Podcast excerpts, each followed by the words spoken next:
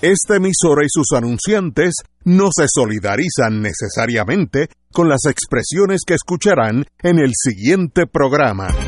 Son las 5 de la tarde, hora de escuchar Fuego Cruzado, el programa de más credibilidad en la radio puertorriqueña, en las voces de Ignacio Rivera, Néstor Duprey y sus panelistas invitados con su discusión política dinámica e incisiva de los acontecimientos más importantes del momento. Fuego Cruzado comienza ahora. Amigas y amigas, estamos aquí hoy viernes. Oye, qué bueno, los viernes son bien buenos. ¿Sabes por qué son, Son bien chéveres. buenos? Porque luego viene el sábado y luego viene el domingo y uno como que lo coge downhill, bajando la cuesta. Sí. Qué buena es. Sí, bueno, bueno, los, los fines de semana son bien buenos. Son, vamos a decir que eh, regulares. No, no, son bien buenos. Bien, Son regulares, son regulares. Yo tengo un grupito con lo cual Sí. me, me reúno en Génesis los, los sábados sin agenda a las 5. Así que los sábados es eh, por ahí para abajo hasta donde nos traiga el río. Y la lo- alegría, tú te tropiezas con la alegría en cualquier momento Sí, de la semana. porque, porque la alegría- es que la alegría Sí. está alrededor de todos Lo nosotros. importante es que cuando te tropieces con la alegría, la disfrutes, y eso es así. que no la dejes pasar. Sí, eso se concentra. Porque esa es como la recta que viene así, mira, la altura de las letras. La dejas pasar, No, es esa no vuelve. esa no vuelve. Oye, antes de entrar en, en cancha, gracias a mi hermano Luis Vega, que me sustituyó ayer. Me dicen que esto estuvo aquí, Hubo fuego que cruzado. hubo fuego cruzado. Sí, estuvo muy bueno. Sí, eh, a Luis gracias porque pues estamos en mayo y mayo además de ser el mes de la radio es el mes del final, en mi caso del trimestre académico y pues son entre otras cosas las defensas de las tesis doctorales y de maestría y pues yo soy director de algunas y miembro del tribunal de otras y pues ayer me tocaba una, hoy me tocó otra y pues vendrán unas pocas por ahí. Usted es doctor en letras, así que usted tiene que tener eh, Hay que hacer unas cositas. unas cositas. para Bueno, trabajar y ganarse el pan con el sudor de la frente y el intelecto y la decencia. ah, bueno, si le añade Sí, eso, y la es decencia. Mucho más difícil porque hay otros Sí. shortcuts. La integridad eh, intelectual hay y unos- en la cotidianidad. Hay unos atrechos. Sí, no, no, bueno. Eh, yo pensé en ti esta mañana.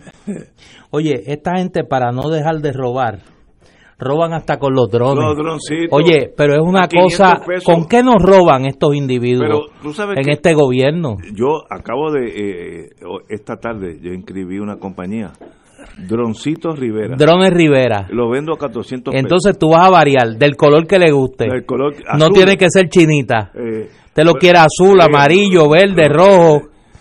Y vale cuatro, se economizan 100 por cada dron. Sí, tú y, lo das en 400. y cuando termina el contrato se quedan con ellos porque este- Sí. estos droncitos, Los de ahora, 500 los pesos, chinitas. hay que devolverlos. Sí, Con sí, son prestados. Con los droncitos Rivera se quedan con ellos a 400. Son como uno decía cuando era chiquito, son emprestados. emprestados. Emprestados. Sí, pero los míos van a ser de ellos. Oye, pero qué barbaridad. Oye, pero que, pero es, que la Junta ¿En tiene qué nos roban? No, pero ¿cómo es posible? Pero, espérate, eh, hace como 20, 30 años hubo un escándalo en la Marina de Estados Unidos.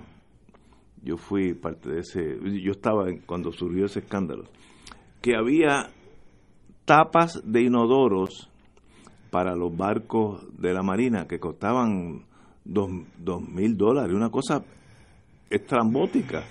Si yo voy a True Value en el Viejo San Juan, compro una tapa de inodoro por 17 pesos, algo por ahí, y en el Navy la misma tapa costaba dos mil dólares. Ese es el caso de los Mira, drones. me escribe, me escribe un amigo mío y me dice con razón, esos drones son más caros que los que vuelan. Sí. Son más caros que los que vuelan. Oye, pero una cosa, pues el escándalo de la Marina en los años, hace 30 años, que, que es básicamente corrupción y hubo gente que le quitaron contrato y hubo acusaciones, es el caso de los drones aquí, drones a 500 pesos. Eso es un es asalto. increíble. Pero lo que debe hacer, no sé si es el gobernador, la contadora o un, un el FBI, ¿quién fue el que firmó ese contrato en obras públicas para pagar más de cinco veces lo que vale un dron? Pero alguien en Puerto Rico le molesta eso o es que sencillamente como dicen en Estados Unidos, una vez que tú ganas las elecciones, winner takes all, ganamos todo y, no, y nos vamos a robar pero todo. increíble. Eh, ese es el, el futuro de este país. Más razón para lo que dijo Trump, que este es un país corrupto. Más razón para lo que dijo Trump. Y no me gusta decir eso porque yo creo que eso es una aberración a la humanidad, pero tiene razón. Esos drones a 500 pesos por dron es un síntoma clásico de corrupción, clásico. Eso no vale al detalle. Si tú vas a comprar uno allá en Penny o en Sears o en el True Value en el Viejo San Juan, no vale 75 pesos.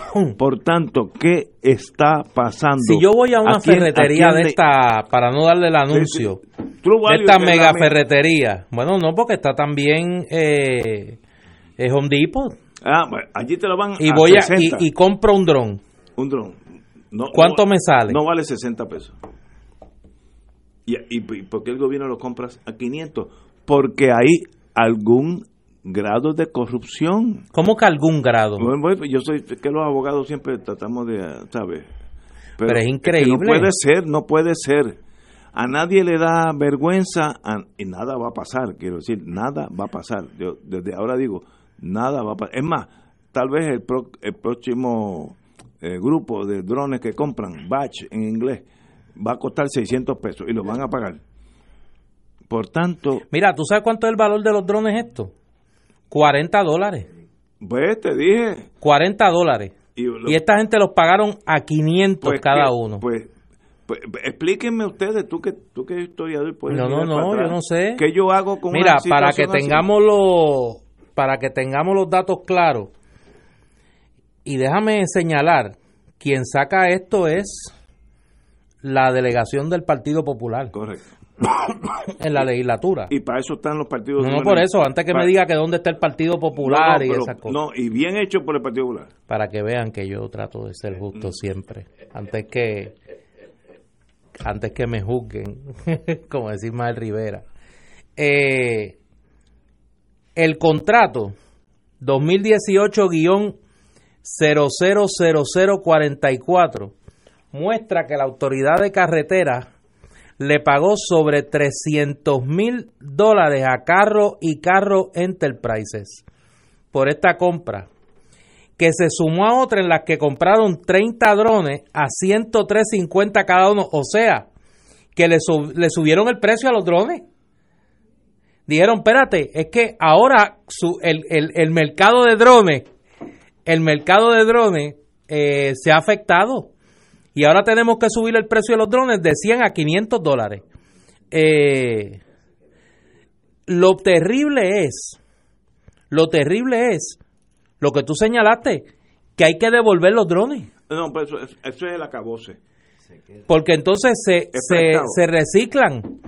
Ellos te, te, vuelven y te venden el mismo dron. A 500 pesos más. A 500. Bueno, me imagino que de aquí a un año eh, valdrán mil dólares el dron.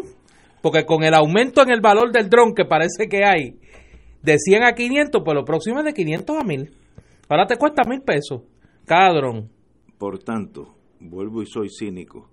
Cuando el presidente Trump nos mira a nosotros y nos dice, ese es un país corrupto, tiene razón.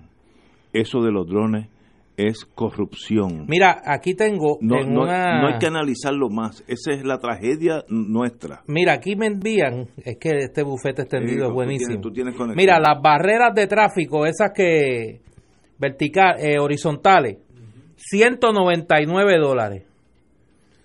Los, los drones, 33 dólares. De 33 a 500. sin, la, sin la barra blanca. Con la barra blanca, 59 dólares. Entonces acá me envía otro dronólogo. Sí, porque ahora esa es la nueva, la nueva especialidad. Porque este mercado está tan, eh, eh, eh está tan fluido el mercado de los drones que tiene que haber dronólogos. Dronólogos, sí. Mira, en otro, en otro lugar están a 29 dólares sin la sin iluminación, con iluminación 36 dólares. Ahí está. Estoy seguro. Entonces, esta compañía, para que sepamos quién es. Carro a carro. Carro a, car carro Enterprises. el director y agente residente es Juan Carro, y esto es de Ciales, Puerto Rico. O sea que parece que Ciales es la capital del dron. Hay que cambiarle el cognomento. Yo no sé cuál es el cognomento de Ciales, pero hay que ponerle la capital del dron. Y me imagino que harán el festival del dron también. Porque imagínate un, pueblo que vende drones a 500 pesos. Tiene que ser una cosa valiosísima. ¿Quién los compró en el gobierno a ese precio? Autoridad de carretera. Pero, pero la autoridad de carretera es un edificio. ¿Quién allí? Hay que buscar ¿quién, allí? ¿quién autorizó esa compra? Chencho Pérez, que yo me imagino de qué partido es y yo me imagino de qué partido son carro a carro. Estoy, estoy eh, eh, eh, especulando si fuera detective. ¿Tú crees que no son PNP? Ay, bendito sea Y yo, ¿Tú crees que no y son yo critico las cosas como son. Soy estadista, siempre he estado estadista, pero Mira, me pregunta, eso, me eso pregunta que si los drones de 500 pesos tienen baño y cocina. o sea que un dron, un dron de los de verdad, 55 galones de petróleo vale menos que un droncito de plástico. Mira, tú sabes. O sea, no puede ser, no puede ser. Mira, mira esto, mira esto. ¿Tú sabes cuánto vendieron estos ciudadanos de carro a carro Enterprises el año pasado? 4.760.285 dólares. En drones. En drones. Que hubiera costado 40 mil Digo, no en drones solamente porque son una compañía de construcción. No hay que añadirle otros goodies. Sí, debe tener otro, Eh, aditamento a la venta. Pero, pero, pero, yo no tengo problemas con carro y carro porque si tú puedes vender ah, una, mira, una otra cosa, es que ahora la, mira, también además de drones, venden caballos de carrera. Ah, bueno. Usted te dice, ¿qué te quiere? Un drone. Eh, drone a la fila A, caballo de carrera la fila B. De un uh, multipurpose company. Bueno, vendiendo drones a 500 pesos, lo digo yo, deben de tener un caballo ahora en, el, la triple corona. Más caro que Rocinante. Sí. Debe ser. Señores, el problema no es el que vende, es el que compra. Sí. ¿Quién compró la prensa debe averiguar. Aquí me escriben que a lo mejor el problema fue que el que compró creía que estaba comprando los drones estos que vuelan. De, que vuelan. Sí. Que, oye, que, y que no eran los drones. Salen más. Pero salen más baratos, salen 500 pesos. Pero eso demuestra el colapso del país. Y, y, y, no hay que analizar gran cosa. Uno no es ni azul ni colorado para estas cosas. Tiene que ser puertorriqueño un dron que yo si yo voy a True Value me lo venden en 60 pesos. Que está entre 30 y 60. Ok, vamos a decir que yo soy un botarate y lo compro 60 pesos en True Value, allá en el Viejo San Juan, mi, mi ferretería favorita. Me lo van a vender al otro día a 500 pesos y lo voy a comprar. ¿Quién fue el que compró eso? ¿Quién en obras públicas se puso en eh, conspiración con los carros en carro para de esos 500 pesos que, como dirían en La Habana, Cuba de Batista, que salpique. Estoy siendo cínico y hablando en serio de verdad. Que salpique. El que hace eso espera que salpique el dinero para atrás. Y eso es lo que lleva al presidente Trump decir que esto es un, es un país lleno de corruptos. Mira, me escribe un, un cialeño que yo conozco y me dice que por favor, que en Ciales no existen personas de apellido Carro que son importados. Ahora lo están negando, mira, están negándolo. Ni, en Ciales quieren, quieren. los drones a 500 pesos. Pero señores, shame on them. no, no los carros, obras públicas. ¿Quién firmó eso en obras públicas? Debe ser destituido esta misma tarde, si fuera un país de primer orden. Pero aquí nada va a pasar y el año que viene lo van a comprar a 600 pesos. Y por eso cuando Trump nos dice que somos corruptos, tiene razón, tiene razón. Me duele decir lo que estoy diciendo, pero ese análisis es correcto. Señores, vamos a una pausa y regresamos with Crossfire. Fuego Cruzado está contigo en todo Puerto Rico. La oficina médica del Dr. Ramón Luis López Acosta, especialista en medicina de familia, provee servicio a pacientes adultos y geriátricos de manera continua y comprensiva, servicio de medicina primaria preventiva y de medicina intrahospitalaria a nuestros pacientes, localizada en la calle Lloveras 650, edificio Centro Plaza, suite 207, Santurce, cerca del Hospital Pavía. Llámenos al 787 725 7888 725-7888 y haga una cita para evaluación. Aceptamos la mayoría de los seguros médicos Advantage y comerciales. Amigos y amigas, les saluda el Padre Milton y quiero agradecer el apoyo que nos dieron a nuestro Radio Maratón de Radio Paz, Radio Paz en clave misionera. Cada dólar que usted aporta a esta misión se traduce en evangelización a través de los medios radiales. Es importante que si recibiste la boleta la devuelvas con tu cheque o tu giro postal para que esa promesa se convierta en realidad. Que el Señor te multiplique abundantemente esa generosidad y gracias por colaborar con Radio Paz, donde ser mejor es posible. ya lo tengo todo. ¿Y el anillo para cuándo? Hello. No me digas que estabas cantando en Galilla otra vez en el carro. No, chico, claro que no. Estoy aquí, pues, acabando de maquillarme. Ey, si estoy estacionado al lado tuyo y te estoy viendo con coreografía y todo. Ay, mira, no seas envidioso y conéctate. Como el poder de la radio, ninguno. Conéctate a la radio. La Fundación Nacional para la Cultura Popular es una organización sin fines de lucro dedicada a la documentación de la presencia boricua en la cultura popular. Ofrece a la comunidad información de artistas, incluyendo más de 800 biografías. Es casa para la expresión artística. Promueve y apoya el quehacer cultural. Recomienda producciones musicales independientes, entre otras iniciativas. Apoya a la Fundación Nacional para la Cultura Popular. Información en prpop.org o 787-724-7165. Y ahora continúa Fuego Cruzado.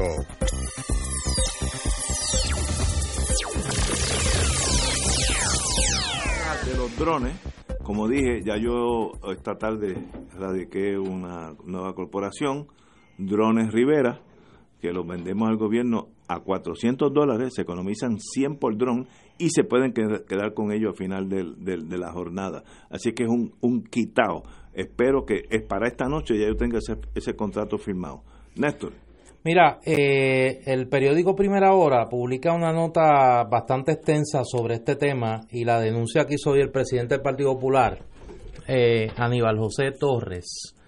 Eh, según la información que da a conocer Aníbal José, aquí hay más de 20 contratos para la compra de estos drones en el caso particular de esta empresa, Carro and Carro Enterprises, se le compraron 30 drones a 103.50 cada uno y 600 drones a 500 dólares cada uno.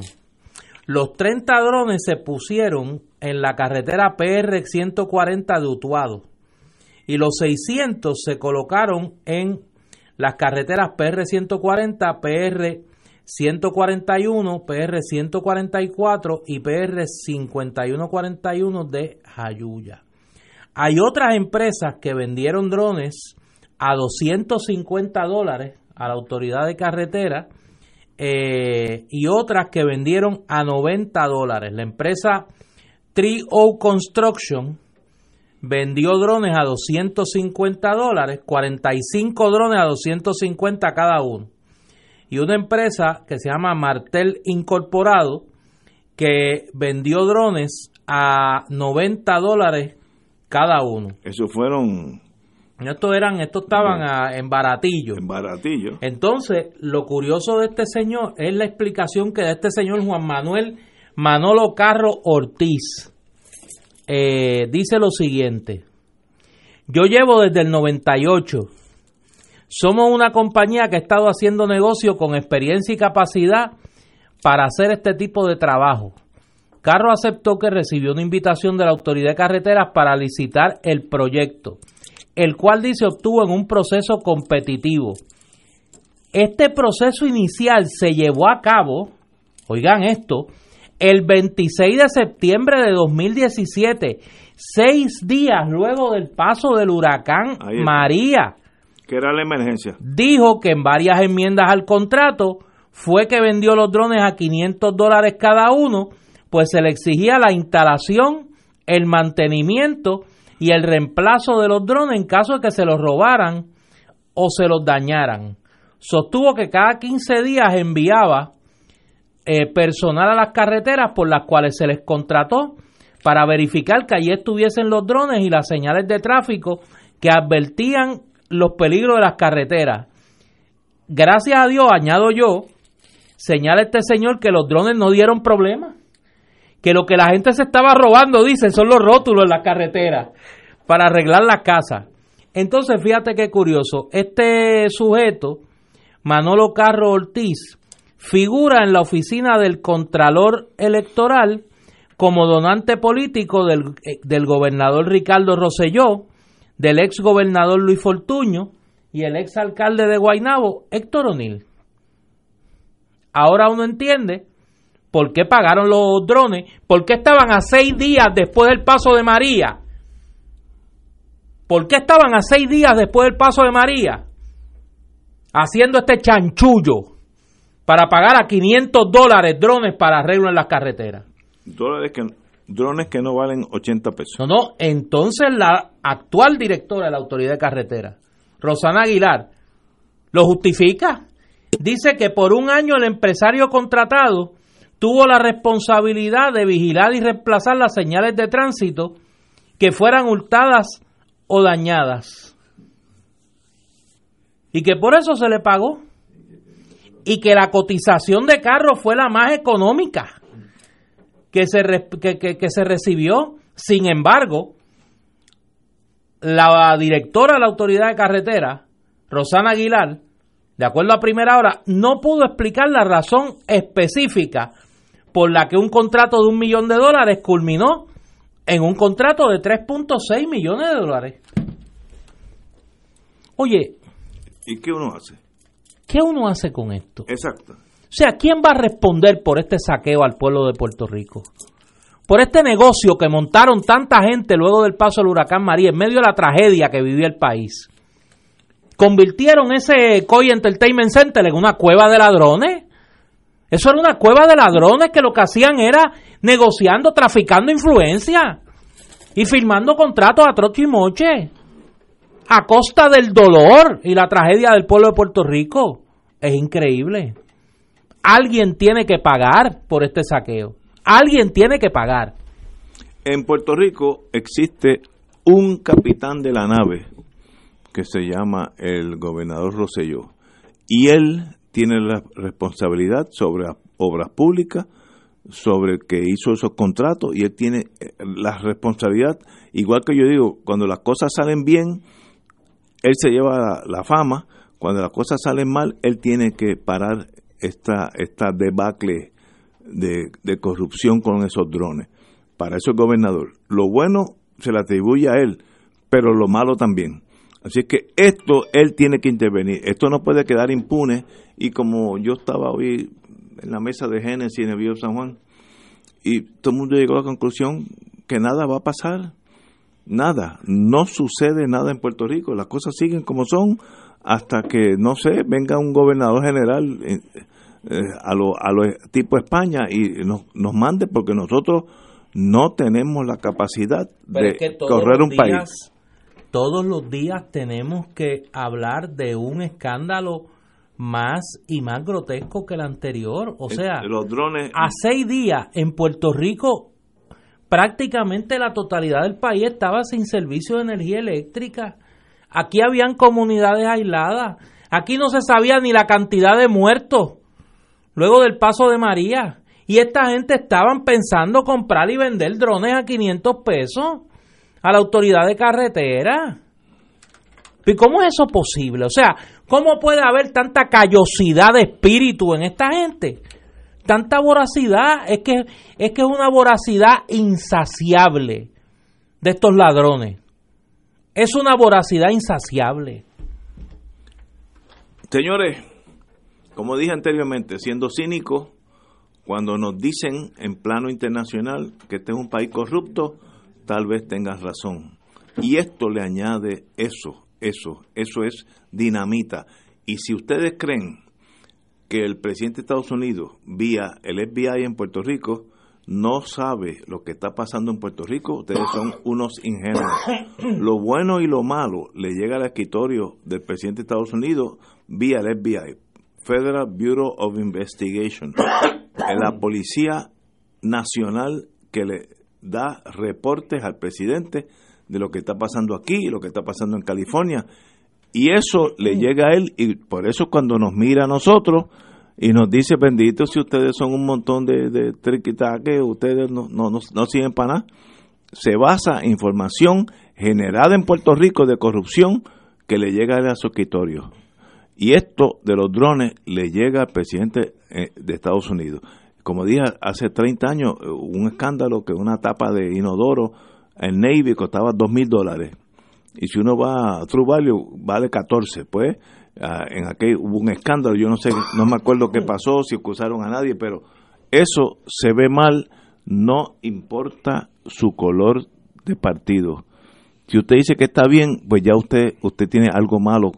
el fanatismo. La autoridad carretera Sí. está defendiendo Sí, el contrato. pero, pero eso se entiende porque esa, eso es parte del problema. Eh, esta señora, yo no la oí, es parte de- del- del encubrimiento, pero eso es, es entendible.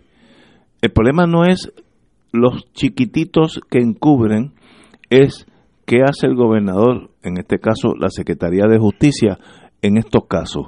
Nada. Ah, pues entonces está bien, pues entonces pues, pues seguimos vendiéndolo a 500 pesos. Es más, a mil si los dejan. Eh, tenemos que algún día tratar de ser correr un gobierno que nadie pueda mirar para los lados y pensar que ha, ha habido este tipo de abuso. Esto es un abuso, un país que está en quiebra. Esto no es Kuwait ni los Emiratos Árabes. Increíble. Esto es un país que está en quiebra y la gente sigue a lo, a lo Drácula sacándole la sangre al pueblo de Puerto Rico y eso nunca, nunca gana votos. Hasta políticamente es malo. Tenemos, vamos a una pausa, amigos, y regresamos con Fuego Cruzado. Esto es Fuego Cruzado por Radio Paz 810 AM. Diariamente en nuestra cocina algo delicioso se cuece en la olla. Se escucha el cortar de la cebolla y el triturar de los ajos. En Freshmart utilizamos ingredientes frescos sin aditivos ni preservativos. En el deli encontrarás la mejor variedad de desayunos, almuerzos y cenas, pizzas artesanales y más. Los mejores especiales de la semana para comer sano y sabroso. Explora la variedad de ofertas más saludables. Ven a Freshmart en Aguadilla, Caguas, Carolina, Condado, Guaynabo y Atorrey. Freshmart es para todos. Fuego Cruzado está contigo en todo Puerto Rico. Oficina Doctor Fran Gaudier. Realizamos estudios de mamografía, sonogramas, CT scan, densitometría, rayos X y estudios vasculares. Nuestro horario de servicio es lunes a viernes de 7 de la mañana a 4 de la tarde. Ubicados en el Pavía Medical Plaza 611 Santurce. Con nuestra experiencia le brindamos un servicio de calidad. Para más información llamar al 787 268 1015 268-1015 Cardiovascular Radiology Institute. Atención, atención. Si ya recibiste la información para el viaje México de Oro con Oro 92.5 del 20 al 27 de junio, te recordamos que son espacios limitados. Confirma tu espacio llamando al 787-758-4800. Excursiones Carelli. Iniciaremos el viaje en Ciudad México, visitando la Basílica de Nuestra Señora de la Guadalupe y pirámides en la zona arqueológica de Teotihuacán. Además de las ciudades de Puebla, Cholula, San Miguel Allende, Guanajuato, Cuernavaca, Tasco y Xochimilco. Este viaje incluye boleto aéreo y de vuelta, transportación terrestre en autobuses modernos con aire acondicionado, siete noches en hoteles cuatro estrellas, todos los desayunos, almuerzos y cenas, excursiones y entradas para atracciones y monumentos, propinas, impuestos aéreos y hoteleros, servicio en privado y guía altamente capacitado. Recuerda, son espacios limitados. Llama ahora y reserva tu espacio llamando al 787-758-4800. Excursiones Carelli. Nos reservamos el derecho de admisión. Excursiones Carelli. Licencia MVE 10. Conéctate a la radio. La radio ha sido instrumento de difusión, entretenimiento y servicio al pueblo a través del tiempo.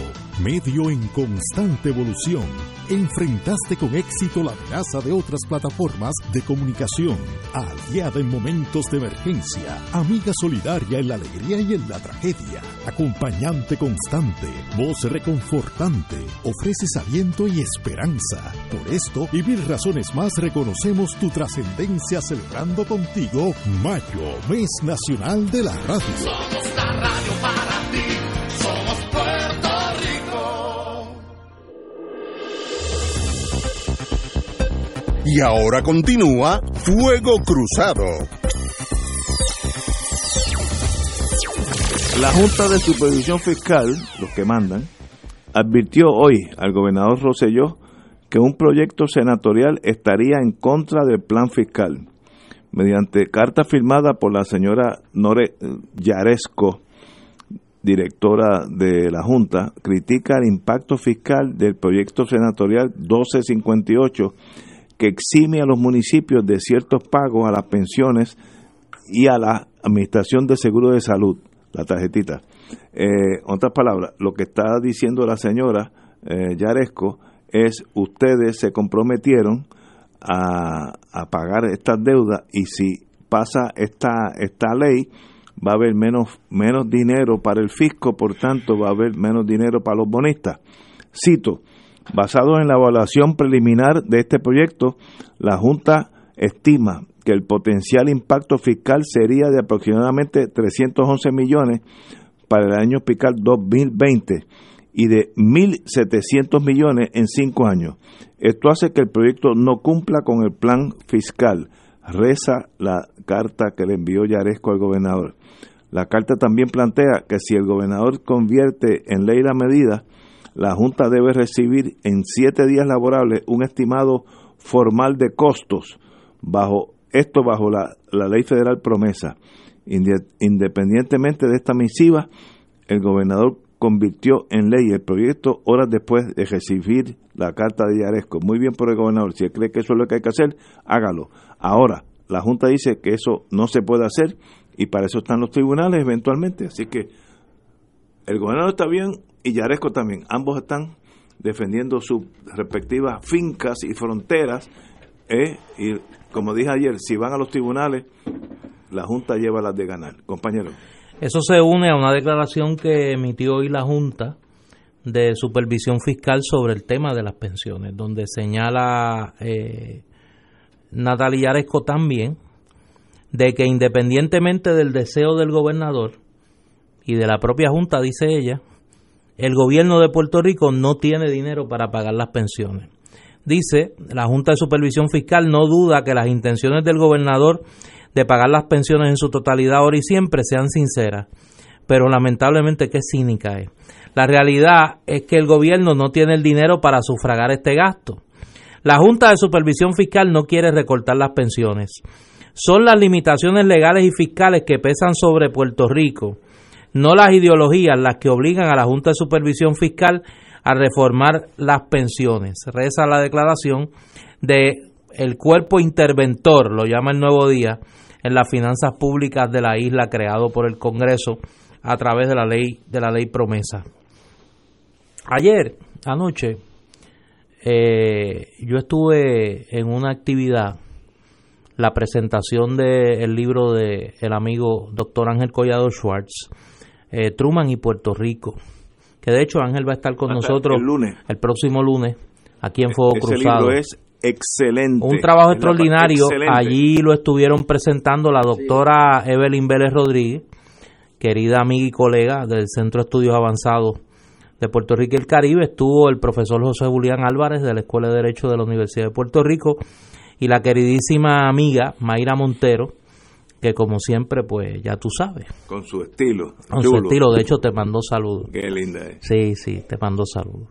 Eh, allí un tema recurrente de los presentadores fue el tema de la cobardía, refiriéndose a algunas figuras de nuestro pasado histórico, eh, particularmente en ese periodo que toca el libro de Ángel, pero yo voy a dejar que Ángel cuando venga el lunes hablemos de eso. hablemos de eso. Y yo creo que a Ricardo Rosselló alguien debería de regalarle el libro de Ángel Collado. Y uno debe de ubicarse Oye, históricamente. eh, históricamente sí, en el momento que le ha tocado jugar al gobernador. Yo escuché más tarde anoche el mensaje de- del señor gobernador y es una lástima que Ricardo Rosselló ahora descubra lo que mucha gente ha venido señalado, señalando en Puerto Rico durante los pasados eh, dos años y unos meses. En el sentido de que hay, que enfrentar a la Junta de Supervisión Fiscal. Pero cuando se trata de regímenes autoritarios como este, porque cuando siete personas gobiernan sobre un país sin haber sido electos y donde tienen la capacidad de anular las acciones del gobierno electo de ese país, pues obviamente aquí estamos en una situación de un régimen autoritario.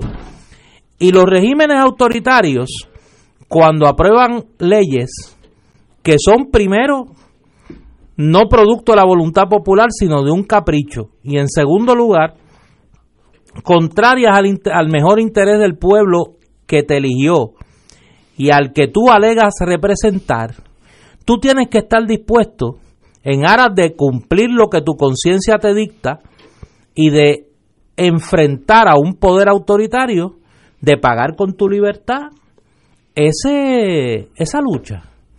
Y Ricardo Rosselló tiene una gran oportunidad. O pasa la historia como un gobernador que antepuso los intereses del pueblo de Puerto Rico, pasa la historia como un cobarde, como una persona que se acomodó a la tragedia que vive el pueblo de Puerto Rico. Y es bien sencillo. Ricardo Rosselló debe de comparecer ante la legislatura, darle instrucciones a la Asamblea Legislativa como líder del PNP que es, presidente de la conferencia legislativa de ese partido y decir, aprueben el presupuesto que yo envié. Y en el presupuesto que yo envié y el que ustedes van a aprobar se va a incluir dinero para pagar las pensiones. Y yo estoy instruyendo al secretario de Hacienda y al, al director de la Oficina de Gerencia y Presupuesto que el presupuesto que se va a seguir es el que apruebe la Asamblea Legislativa. Y cuando la Junta de Control Fiscal vaya al Tribunal Federal, usted tiene que estar dispuesto a que los marchas federales lo vayan a buscar y usted termine en la cárcel defendiendo los intereses del pueblo de Puerto Rico. Si el gobernador de Puerto Rico pisa la cárcel, yo estoy seguro que los Estados Unidos van a saber a qué intereses responde esta Junta de Control Fiscal, que no son ni a los intereses de los acreedores y mucho menos los intereses del pueblo de Puerto Rico, pero hay que estar dispuesto a pasar a la historia como una persona valiente y no a pasar a la historia como un cobarde. Compañera, buenas tardes.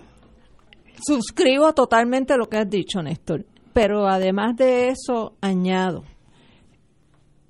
cuando vaya a la legislatura, también le tiene que dar instrucciones para que pasen la resolución que presentó el Partido Independentista, quitándole los fondos a la Junta de Control Fiscal, porque si no se crea la crisis constitucional contra esa junta, la junta va a seguir campeando por su respeto. Los Estados Unidos ha demostrado que ellos respetan a los que se dan a respetar. Este pueblo tuvo la capacidad de unirse contra la Marina de Guerra de los Estados Unidos y a través de la desobediencia civil logramos derrotar a el cuerpo de marina más eh, fuerte, más poderoso del planeta Tierra, sin disparar un solo tiro.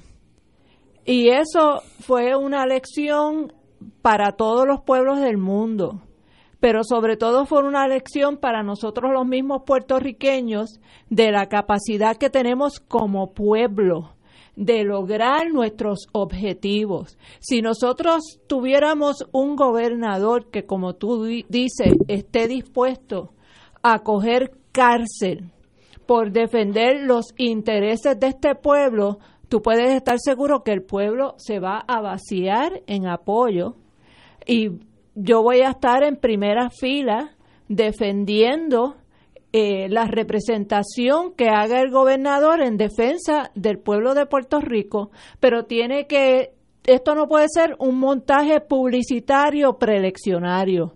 Esto tiene que venir acompañado de actos afirmativos. Y el primer acto afirmativo es, como decía muy bien María de Lourdes Santiago, a la Junta ni un vaso de agua.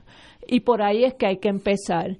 Y crearle la crisis real, constitucional, al gobierno de Estados Unidos, no solamente con relación a la Junta de Control Fiscal, sino también con lo del estatus de Puerto Rico, que van íntimamente amarrados porque la única razón por la cual nosotros eh, eh, nos tienen una dictadura de una junta es porque somos una colonia de Estados Unidos. Así que yo creo que este gobernador tiene la oportunidad de crecerse y convertirse en una persona que verdaderamente eh, pase a la historia como que defendió a su pueblo ante los atropellos de un poder colonial o puede pasar a la historia como otro charlatán más que trata de manipular los sentimientos de la gente, que se está utilizando en estos momentos lo que es para todo el pueblo de Puerto Rico una preocupación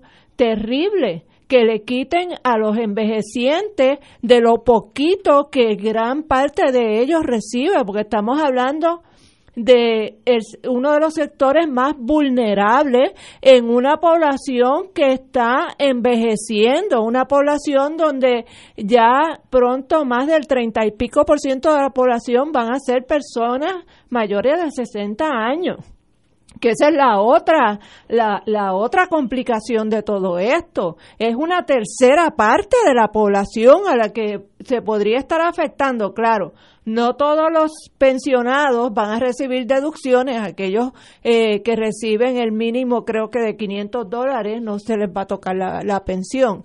Eh, y de ahí en adelante pues va a ser una deducción progresiva pero como quiera, estamos hablando de gente que pertenecen a quién, al sector de la clase media de este país, que fueron los que trabajaron para el gobierno de Puerto Rico. No estamos hablando del 1% de la población, con muy pocas excepciones, personas, ¿verdad? Como Pedro Rosselló Padre, que tiene una pensión Cadillac, que debería renunciar a ella si tuviera algún sentido de dignidad y de decencia, eh, pero sabemos que no podemos contar con eso.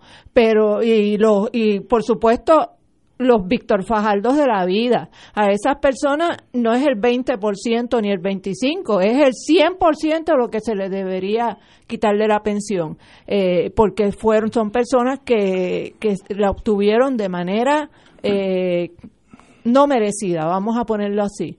Eh, así que en este momento el pueblo de Puerto Rico tiene un, un tema.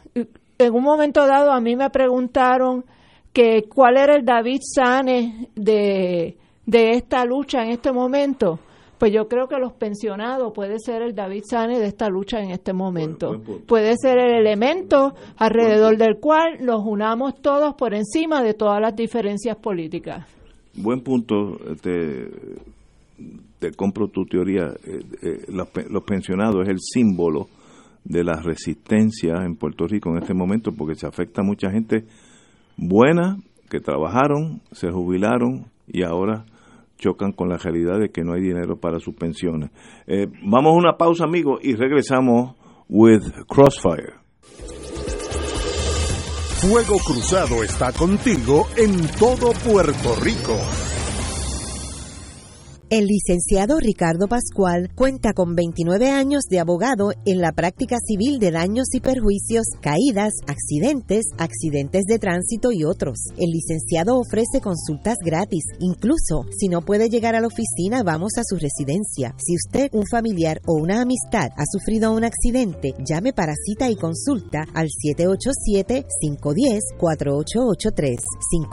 510-4883. La oficina del licenciado Pascual está en el Centro Internacional de Mercadeo, carretera 165, Torre 1, oficina 210 en Guaynabo, frente a la cárcel federal. Recuerde, llame para orientarle y ayudarle al 787-510-4883. 510-4883. La tecnología avanzada al cuidado de su salud tiene un nombre. Advanced Imaging Interventional Center. Siempre con innovadores servicios en radiología diagnóstica y un personal certificado brindándole confiabilidad con resultados más certeros en todas sus pruebas. Ofrecemos MRI, tomografía computadorizada, angiografía digital, neuroradiología, sonografía y ahora con nuestro nuevo servicio avanzado de PET-CT para pruebas de alta eficiencia. Advanced Imaging, edificio Arturo Cadilla, Centro Médico San Pablo Bayamón, 269-2442. El proyecto de restauración de la iglesia San José del Viejo San Juan necesita albañiles y obreros. Los interesados, favor comunicarse con Yadira Sánchez al 787-743-2025. 743-2025. Acompaña a este servidor, el Padre Milton, en el viaje familiar del Canal 13 a Cuba del 15 al 23 de noviembre. Iremos en crucero desde Miami a Georgetown, Gran Caimán, Cienfuegos, Santiago de Cuba y La Habana. El viaje incluye, entre otras cosas, boleto aéreo ida y vuelta, asistencia, traslados, ocho noches en el crucero Empress of the Seas, desayunos, almuerzos, cenas excursiones según detalladas, impuestos aéreos, portuarios y propinas incluidos. Marca ahora y reserva tu espacio llamando a Puerto Rico Viaja al 787-918-8989. Puerto Rico Viaja 787-918-8989. Si estas restricciones aplican, nos reservamos el derecho de admisión. Puerto Rico Viaja, licencia V85. Y ahora continúa Fuego Cruzado.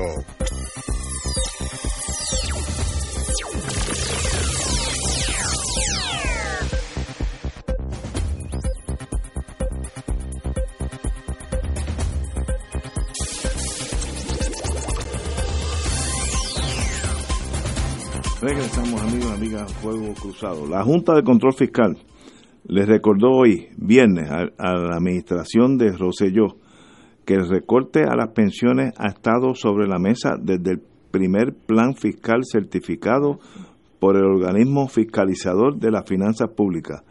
Ahora de que el mandatario ofreciera mensaje televisado, eso fue ayer, en el que no detalló medidas para evitar el recorte del 10% certificado para las pensiones que reciben más de mil dólares mensuales, la Junta recordó no solo que la medida estuvo siempre contemplada, sino que todos los años de despilfarro llevaron a tener que tomar esta decisión.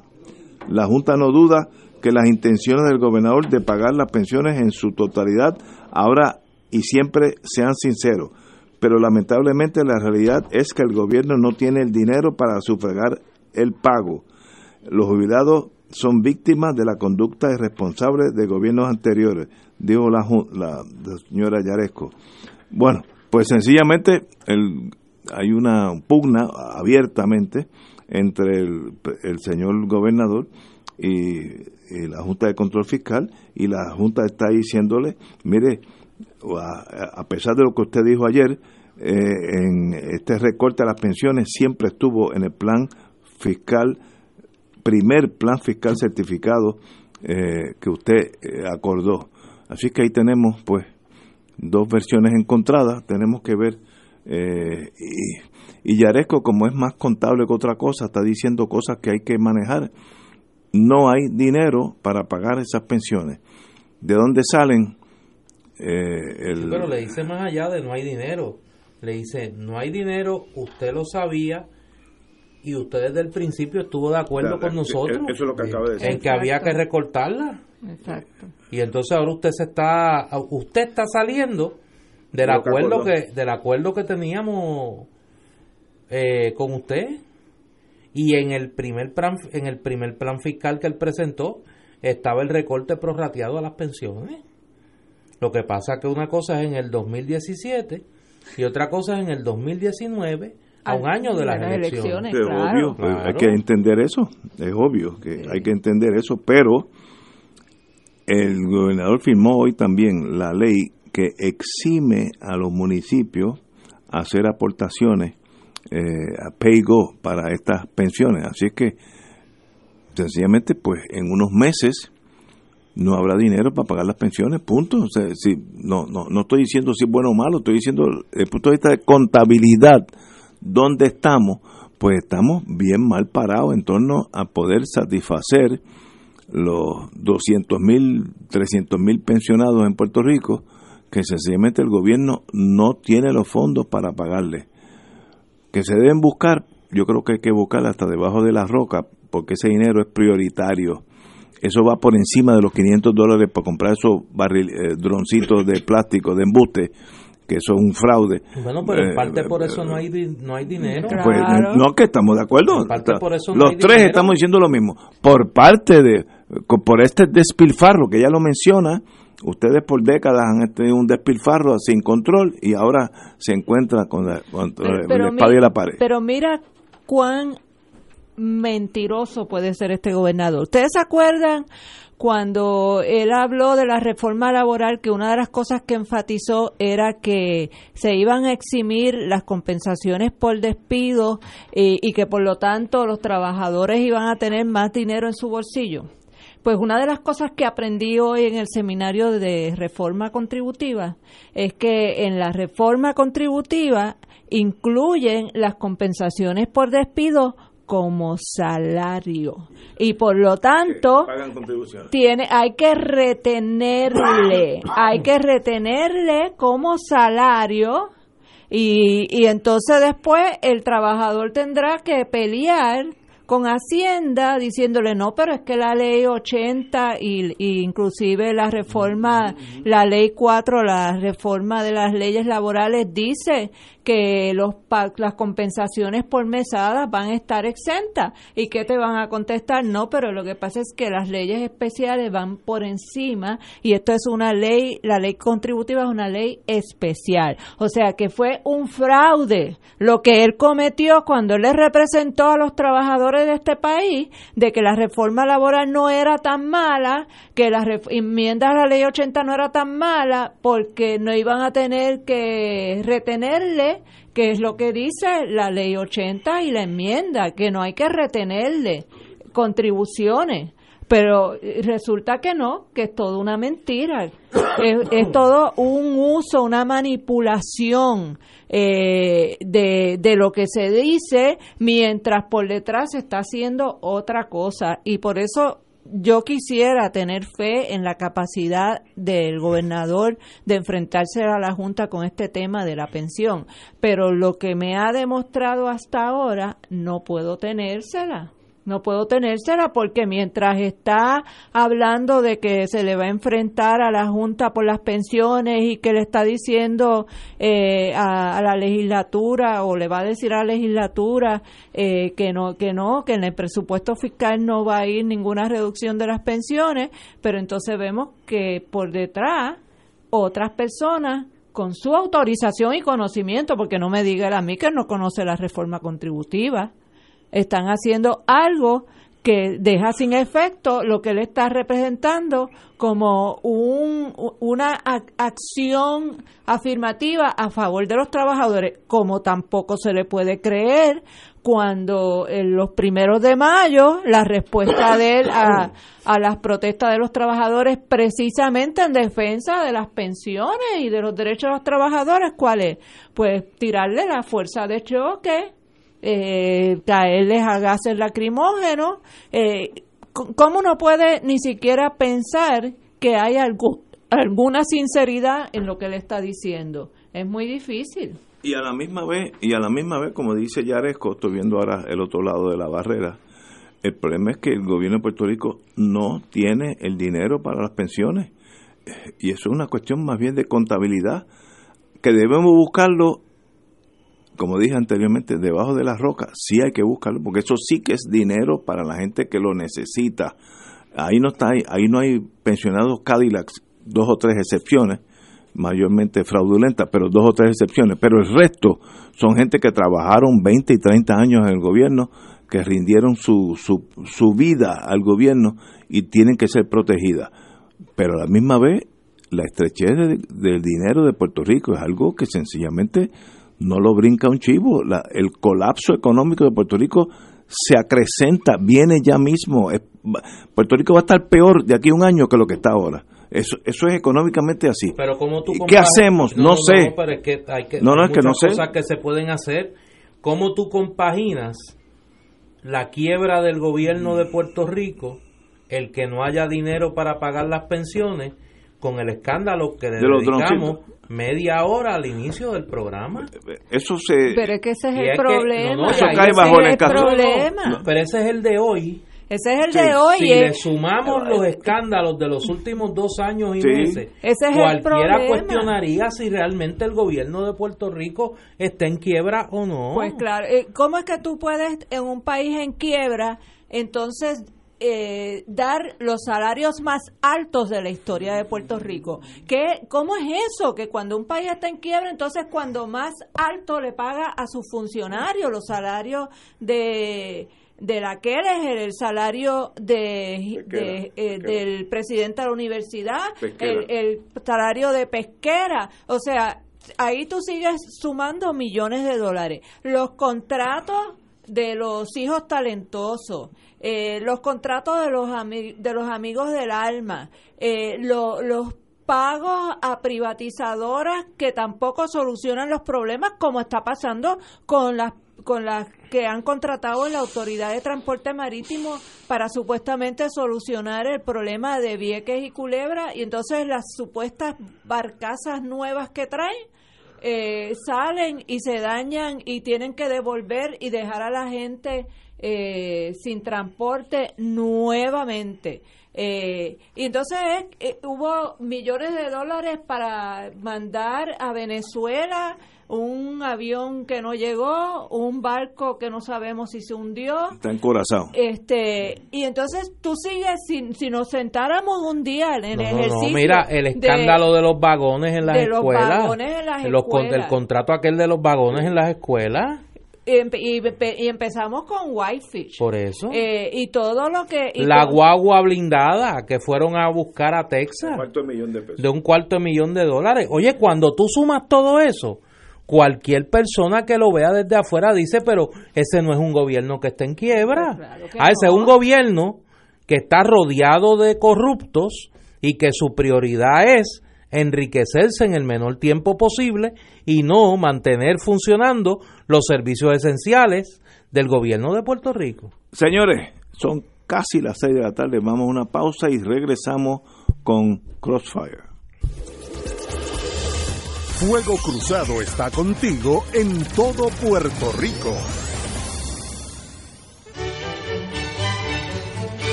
Reina del cielo, alégrate, aleluya. porque el que mereciste llevar en tu seno, Resucitó como lo había dicho, aleluya. ruega por nosotros a Dios, Gózate y alégrate, Virgen María, aleluya. porque ha resucitado Dios verdaderamente. Oremos. Oh Dios, que por la resurrección de tu Hijo, nuestro Señor Jesucristo, has llenado el mundo de alegría. Concédenos, por intercesión de su Madre, la Virgen María, llegar a alcanzar los gozos eternos por Jesucristo nuestro Señor. Gloria al Padre, al Hijo y al Espíritu Santo. como era en un principio, ahora y siempre, por los siglos de los siglos. Amén.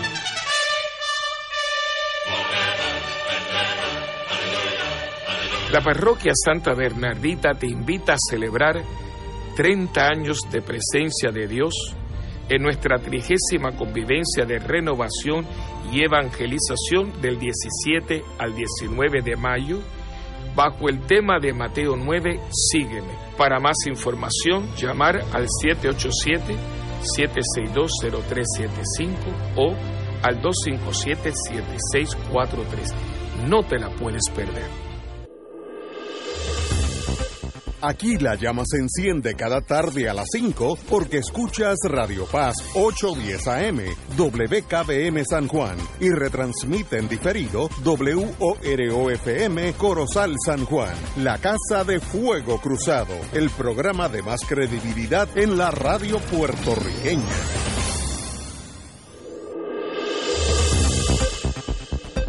Y ahora continúa Fuego Cruzado.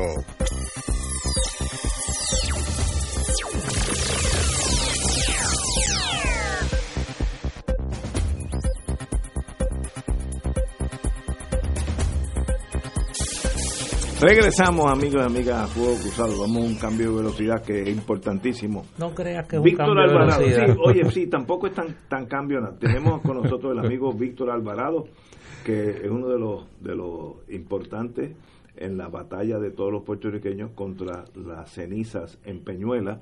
eh, y lo trajimos para que nos diga por dónde es que vamos, porque uno pierde perspectiva. Lo único que yo leí la semana pasada, que ya no había problema, porque todas las cenizas iban a ir para Florida. Y yo dije, bueno, se acabó el problema. Pero me, me da la impresión que eso no es tan fácil. Víctor, buenas tardes. Buenas tardes a Ignacio, a Néstor y a, a Vilma, ¿verdad? y le agradezco a Vilma, ¿verdad? Que, que fue la que hizo las gestiones para estar aquí y que inmediatamente ustedes dijeron que sí, así que para mí es un así- placer así estar estamos. por la segunda vez que estoy aquí con ustedes y, y le agradezco siempre el espacio que nos dan para, para poder explicar todos estos asuntos dentro de la otra vorágine que ustedes ya han estado tocando aquí, pues todavía está este huracán de, de la ceniza y la planta de carbón de AS todavía estamos ¿Cuál es la situación en este momento? Mira, desde el pasado año, la planta de carbón de AES ha estado sacando cenizas fuera de Puerto Rico, o sea que no, no Desde es reciente, desde el a principios del 2018, ellos comenzaron a sacar las cenizas, que es un logro de la lucha, porque si no hubiera habido Sí, lucha en, en Peñuela, en Humacao, en Guayama, en otros sitios, pues Obviamente. estuvieran tirando todavía las cenizas. Sí, porque es más fácil Rico. tirarlo en el- allí. Y menos costoso para Y AES. mucho más, Mucho menos costoso. Entonces, por eso ellos se resignaban y siempre decían que no lo iban a hacer, pero logramos que sacaran la ceniza fuera de Puerto Rico. Este, primero, todavía tenemos muchas cosas porque eh, la contaminación que hay en el área de Guayama, la crisis de salud. Por, la, por las cenizas que ya tiraron. por ahí. la montaña de cenizas que está en la, en la inter- a la intemperie, a la parte trasera de las instalaciones de, de allí de Guayama, hay unas comunidades que están recibiendo todas esas cenizas y la montaña de carbón, porque a veces perdemos de perspectiva que también hay una montaña de carbón allí a la intemperie y que todo ese polvo de ceniza y de carbón llega a las comunidades diariamente. Esa es, esa es una. Y además de la contaminación que lanza por su chimenea, la planta de carbón, todos los días, todos los días, todos los días. La planta de carbón, para que tengan una idea, es la segunda planta más contaminante de Puerto Rico, según un inventario que hace la EPA, le llaman el inventario de emisiones tóxicas. La planta de carbón es la segunda planta en todo Puerto Rico que más químicos tóxicos tira al aire. Y eso la gente se lo está respirando todos los días y, obviamente se, refleja en todas las estadísticas de salud, de las pocas estadísticas de salud que tenemos aquí, eh, se refleja ya de que hay una incidencia alta de cáncer, por ejemplo, de problemas respiratorios. Estudios que han hecho la Escuela de Salud Pública del 2016-2018 donde se refleja todo esto, ¿verdad? Eh, todas estas enfermedades en esa área. Así que, eso es una de las cosas que todavía nosotros tenemos que seguir luchando. Primero para que el gobierno mire, eh, y nosotros eh, hemos, fuimos el 26 de febrero, hicimos una protesta frente a Fortaleza donde le pedimos al gobernador, vamos a sentarnos, ¿verdad?, con las comunidades que están afectadas por la S, porque él dice, comenzó a decir en enero y lo había repetido varias veces, que él está negociando con la AS, negociando cuartos oscuros, porque no sabemos qué es lo que está negociando, pues mire, siéntese con las comunidades que están siendo afectadas por esta planta, pero, pero no lo ha hecho. El otro problema es que tenemos dos millones de toneladas de ceniza enterradas en 14 municipios y muchos de esas cenizas están enterradas sobre acuíferos cercanos a ríos, cercanos a quebradas y en algunos lugares esas cenizas están expuestas a, a las comunidades y a las casas que están cercanos. Así que tenemos ese otro problema, además de la montaña de cenizas que ya han empezado a sacarla, no sabemos si la van a sacar completa. A ese dijo en un momento dado que iban a sacar la mitad para que no se viera desde la calle. Ese es el pensamiento de estas corporaciones. Este, sin embargo, allí hay ya eh, documentado que el acuífero que está allí debajo está contaminado. Con, Sí, eso eh, salió en la se- se había salido de la prensa y a ese no tuvo más remedio que decir, levantar las manos y decir sí, fuimos nosotros y vamos a remediarlo. Así que hay, ya hay un- una prueba de que esa, de que las cenizas, a pesar de que están clasificadas como que no son peligrosas, porque la EPA la clasifica como no peligrosa por la presión de las carboneras en Estados Unidos, ustedes saben que allá hay un lobby grandísimo eh, en términos de, de las carboneras en Estados Unidos. Sin embargo, yo me pregunto cómo es posible que un material que no es peligroso contamine con sustancias peligrosas el agua. O sea, ahí, hay una prueba. Y esto es- hace mi- yo yo estudié cuando hace fácilmente 200 300 años en la Universidad de Maryland que tiene en el norte de, de Maryland es, un- es el sur de Pensilvania y allí hay muchas minas de carbón. Ujú. Cuando yo estudiante, imagínate, los veintipico de años, eh, yo me enteré que había una enfermedad que en Estados Unidos llaman black lung, el, el pulmón, negro, Pulmón negro. que es los mineros de Maryland, de Cumberland, Maryland, Así es. que trabajan en esas minas que con los años eh, desarrolla eh, por, por respirar ese carbón le- lo- los, ah, los pulmones se tornan negros. Y le llaman black lung. Eso, eso yo lo vi hace 60 70 años Sí, atrás. por tanto no hay duda que eso hace daño eso eso no es debatible Claro. lo, lo que estamos debatiendo es cómo eliminamos ese peligro de Puerto Rico, porque si hace daño o no, eso para mí no es debatible, porque como dije, hace 60 años los mineros de Cumberland, Maryland, eh, de esa zona minera, desarrollaban esa enfermedad eh, de asfixia por pulmones negros. Y a mí me sorprende que de una vida después todavía estemos jugando con esa misma enfermedad, porque esto lo que lo que estamos jugando es con carbón en Peñuela, ese, Sí, ese- no, no, y- y o ceniza de carbón, que es lo mismo. Sí, porque en el caso de la ceniza es peor, porque cuando tú quemas el carbón, todos esos metales y partículas radiactivos se concentran. Sí, Así que la concentración de, esos, de esas sustancias peligrosas es aún más peligrosa Más que, que lo que pasaban lo- lo- los mineros y, y eso es lo que está la gente respirándose eh, diariamente. Entonces, eh, nosotros logramos, ¿verdad?, con, con la lucha de que estas cenizas se llevaran fuera de Puerto Rico. Y alguien me preguntaba recientemente, y entonces, ¿por qué ahora ustedes están apoyando a, las personas en, en- y a los puertorriqueños? Porque hay muchos puertorriqueños en el condado de Oceola. Este, porque ustedes están apoyándolos a ellos, que están protestando porque se la están llevando allá. Y es que hay, hay una cosa bien importante, que eh, prácticamente lo mencioné. Las cenizas son tóxicas y peligrosas. Ya hay, ya hay estudios, ya hay un acuífero. Sin embargo, hay que cambiar la clasificación. Yo no puedo tirar esa ceniza en cualquier vertedero como están ahora haciendo ahora en Oceola, como lo hicieron en Peñuela, como en Macao. Eso tienen que ir a unos vertederos especializados en desperdicios peligrosos, que en Puerto Rico no existen, vertederos de material peligroso. Y por otro lado, yo siempre he establecido que la mejor manera de manejar la ceniza es no producirla. La planta de carbón hay que cerrarla porque para Puerto Rico es más costoso, para la S es, es más es menos costoso producirla porque el carbón es lo más sucio de, de todas las fuentes, el carbón es lo más sucio y para ellos producirlo. ¿Cómo tú vas a decir eso? Trump decía que ese es de clean coal. Sí, no. Pero Trump ni- Este, yo- yo- ustedes han hablado Pero- mucho de droga aquí, así que ustedes saben muy bien de, de lo que estamos hablando, pero en- entonces en este momento, eh, al, al comenzar a llevar la ceniza del año pasado, la llevaron a un, verte- a un, a un muelle privado en, en Jacksonville, en Florida, y recientemente supimos que ya la estaban llevando a Tampa y de repente sale este acuerdo que se hizo, que, que, que es una cosa tan extraña, una historia tan extraña. Y esto lo dijo Fred Hawking, que es un, que es un comisionado de, de ese con, de ese en Osceola, ¿verdad? Del condado de Osceola, donde él decía que esta barca, este buque, salió con cenizas de Puerto Rico y que cuando estaba en alta mar, el negocio donde ellos iban a llevar las cenizas se le cayó. Y entonces, como ese barco venía para acá y no tenía donde bendito, dec- decía, ¿verdad? Estoy siendo un poco cínico, pero él decía, bendito, teníamos que hacer algo con eso. Y aunque yo sé que a la gente de Oceola no le gusta que uno le pase por encima estas cosas, bueno, se las pasamos por encima en un solo día, aprobaron, tráiganlas para acá, vamos a darle permiso a este vertedero para que tire las cenizas allí. Y este señor Fred Hawkins después aceptó que eh, su familia había sido dueña de ese vertedero, que él mismo trabajó el Express, el vertedero se llama Jet eh, Landfill. Él había trabajado allí y lo último que aceptó fue que había recibido dinero para su campaña de ese vertedero. Así que entendemos eso y adicional a eso, el Conti iba a recibir 365 mil dólares por el contrato que firmó la empresa AS con ese vertedero para llevar ceniza desde el primero de abril hasta el 31 de diciembre. Así que vemos lo mismo que pasó aquí. La- la- ¿sabes? Y tú, y tú mencionaste un detalle que no debemos dejar pasar desapercibido, que allí hay una comunidad puertorriqueña grande en Osceola, ¿verdad? Eh, Sí, sí. Y, y son comunidades eh, básicamente clase trabajadora, clase pobre, Pobre, al lado del cual se ubica este vertedero. Y, y esto es parte de, de lo que llaman eh, el discrimen ambiental, ¿verdad? Que escogen para establecer la- las actividades más tóxicas cerca de las comunidades más pobres. Así es. Eh, porque ellos no se van a llevar las cenizas a, Al condado.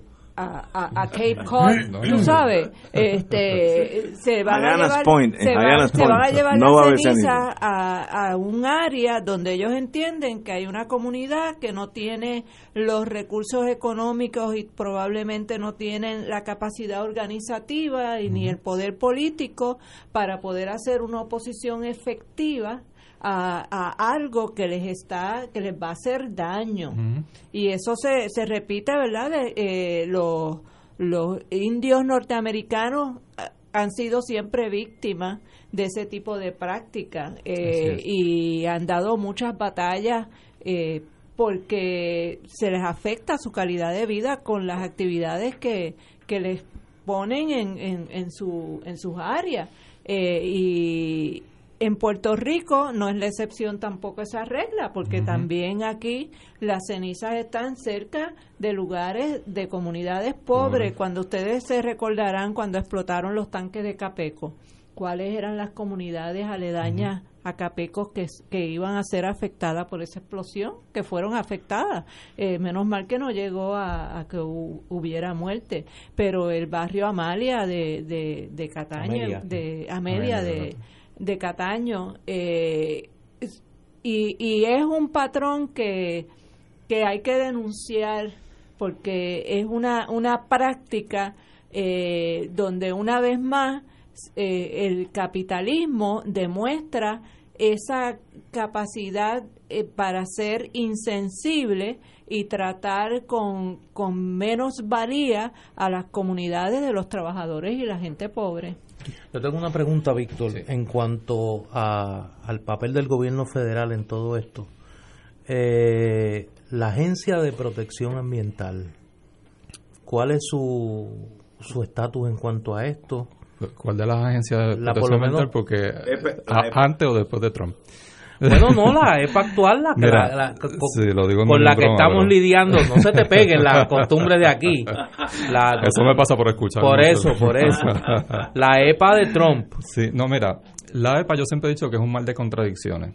Ellos han clasificado de- desde el 2015, cuando sacaron la reglamentación, ellos clasificaron las cenizas como un desperdicio no peligroso. Sin embargo, reconocen que las cenizas tienen material peligroso. En Estados Unidos, hace años, han tenido problemas de contaminación de acuíferos con ceniza. Eh, y, y no me crean a mí, busquen en el internet, ustedes busquen en Indiana, eh, Town Pines, Indiana, y van a descubrir que allá hay un superfondo. El, básicamente el pueblo de Town Pines es un superfondo de contaminación por, por la ceniza. Allá lo usaron más o menos igual que se usaban aquí, primero para algunos caminos y construcciones y para los vertederos, y contaminaron el agua. Así que la EPA, a pesar de que reconoce que, que son, que tienen material peligroso. Ellos mismos hicieron un estudio en el 2012 de las cenizas de AES. Ellos tomaron muestras de las cenizas de allí de AES, las que ya desde 2010 se estaban amontonando y que llevan muchas de ellas desde hace ocho años prácticamente amontonadas allí de forma ilegal, porque ellos tienen 180 días para sacarlas para Puerto Rico y no lo hacen. Así que la propia EPA hizo un estudio donde demostraba que esas cenizas eh, eh, permitían que se percolara hacia el agua, hacia el acuífero, todos los tóxicos que tienen adentro. Así que la EPA, antes y después de Trump, ellos reconocían el peligro, la peligrosidad de las cenizas, pero por la presión que hubo cuando se estuvo, entre 2010 y 2014 fue que se estuvo estudiando esto y hay un mamotreto de más de 4.000, eh, no me acuerdo cuántos miles de estudios que hay y de toda la contaminación que ha habido en Estados Unidos con las cenizas y sin embargo pues ellos clasificaron las cenizas como no peligrosas y ese es uno de los problemas. Tenemos un material que sí es peligroso, tóxico y radiactivo, clasificado como que no lo es. Por eso yo veía, a veces yo iba al vertedero de Macao y yo veía eh, de los trabajadores, de los empleados del, vertedero caminando sin ningún tipo de protección encima de la ceniza.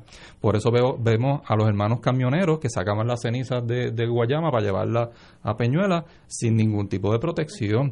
Y cuando nosotros vemos los casos de República Dominicana, que se llevaron las cenizas de aquí a allá, allá los, camioneros se enfermaron. Cuando vemos un caso en en Tennessee también, donde hubo un derrame de ceniza. Muchos de los trabajadores y muchos de ellos eran camioneros que estaban sacando cenizas de allí terminaron enfermos. Hubo un caso legal el año pasado donde eh, se, se comprobó, o, así lo decidió el jurado, que estas 250 trabajadores que se enfermaron, 41 de ellos han muerto, eh, fueron a causa de la ceniza, la exposición que ellos tuvieron con la ceniza durante cinco años. Imagínense en el caso de Guayama que desde 2002, estamos hablando ya de 16, 17 años, ya hay gente respirándose ceniza todos los días.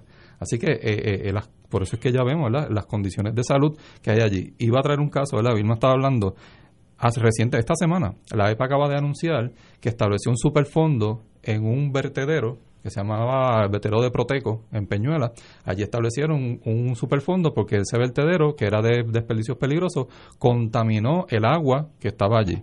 Un vertedero que hace 40, 45 años, cuando se dijo que se iba a construir, la comunidad se opuso a que se construyese ese vertedero allí. Y una de las razones era porque estaban cerca de la comunidad, porque allí había agua, lo construyeron. Pues ¿saben qué? Ese vertedero de Proteco, eh, al, al lado izquierdo del vertedero está el vertedero de Easy Waste, donde tiraron ceniza, y al lado derecho está el vertedero de Ecosystems, que fue el primer vertedero que recibió ceniza. Allí que, así que tú tienes allí una concentración de vertederos que han llevado material peligroso y tóxico. Entonces, el dueño de Proteco, que es Jorge Fernández, ahora es el mismo dueño de Ecosystems. O sea, lo premiaron él abandonó ese vertedero. Eh, eh, una de las cosas que decía la EPA era que en los años 90 hubo un caso judicial donde le dijeron a Jorge Fernández que tenía que monitorear y mantener una, una ¿verdad? Estar pendiente de la contaminación de allí. En los 90 abandonaron el vertedero. Y entonces lo premiaron dándole permiso para construir otro vertedero al lado, que es el vertedero de Ecosystems. Así que lo que nosotros pensamos que va a suceder es que dentro de 30 o 40 años van a decir, ah, Ecosystem Easy está contaminando, vamos a sufrir un superfondo. Y saben que los superfondos, el dinero que va ahí, es de los contribuyentes, no es de los que contaminaron.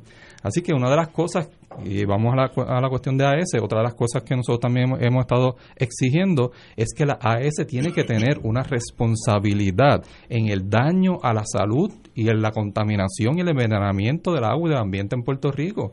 No es una empresa como que vamos a llevarle la cenizar a la gente de Oceola y ya nos lavamos las manos y más aún que el gobierno está en esas negociaciones ocultas que dice el gobernador, parece que le van a dar otros contratos millonarios a ENSE en Puerto Rico para que transforme sus plantas quizás en gas natural, a lo mejor la planta de Aguirre también se las dan a ese, y entonces nos vamos a quedar con esta compañía que ha sido tan mala con el pueblo de Puerto Rico. El gobernador, dijo, el gobernador dijo hace un mes más o menos que eh, para el 2020 AES no va a quemar carbón, sino que va a ser de gas.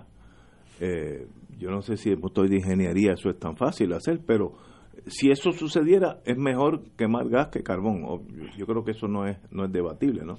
Bueno, es un es fósil, como quiera. o sea, no, estamos... no es tan tóxico como el carbón, creo.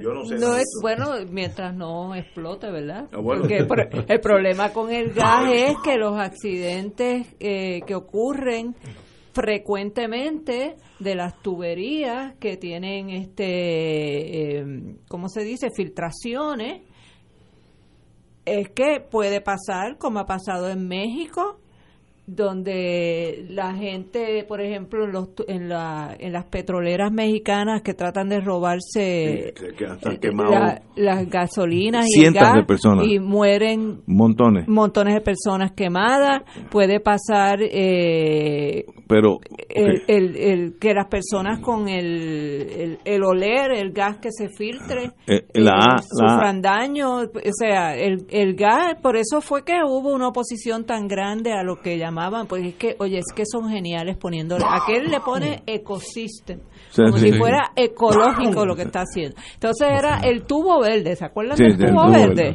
Eh, eso existe el mercadeo. Es una cosa increíble, pero Víctor iba a decir algo sobre lo del el, en este momento las cenizas se están llevando a, Florida, aunque sé que allá hay cierta oposición. Hoy mismo hubo la primera protesta frente al vertedero de Jet Landfill de las comunidades allá. Y, ¿Eso es por donde? ¿En Oceola? En Oceola, en, el mismo Oceola. Pero ahora mismo esas cenizas no se están acumulando aquí. Hasta ahora, vamos a ponerlo así. Hay partes que la están sacando. Acuérdate que ellos producen ceniza todos los días. Eh, de 600 a 1000 toneladas de ceniza ellos producen todos los días. Así que se llevan una parte, pero siguen produciendo ceniza. Veo.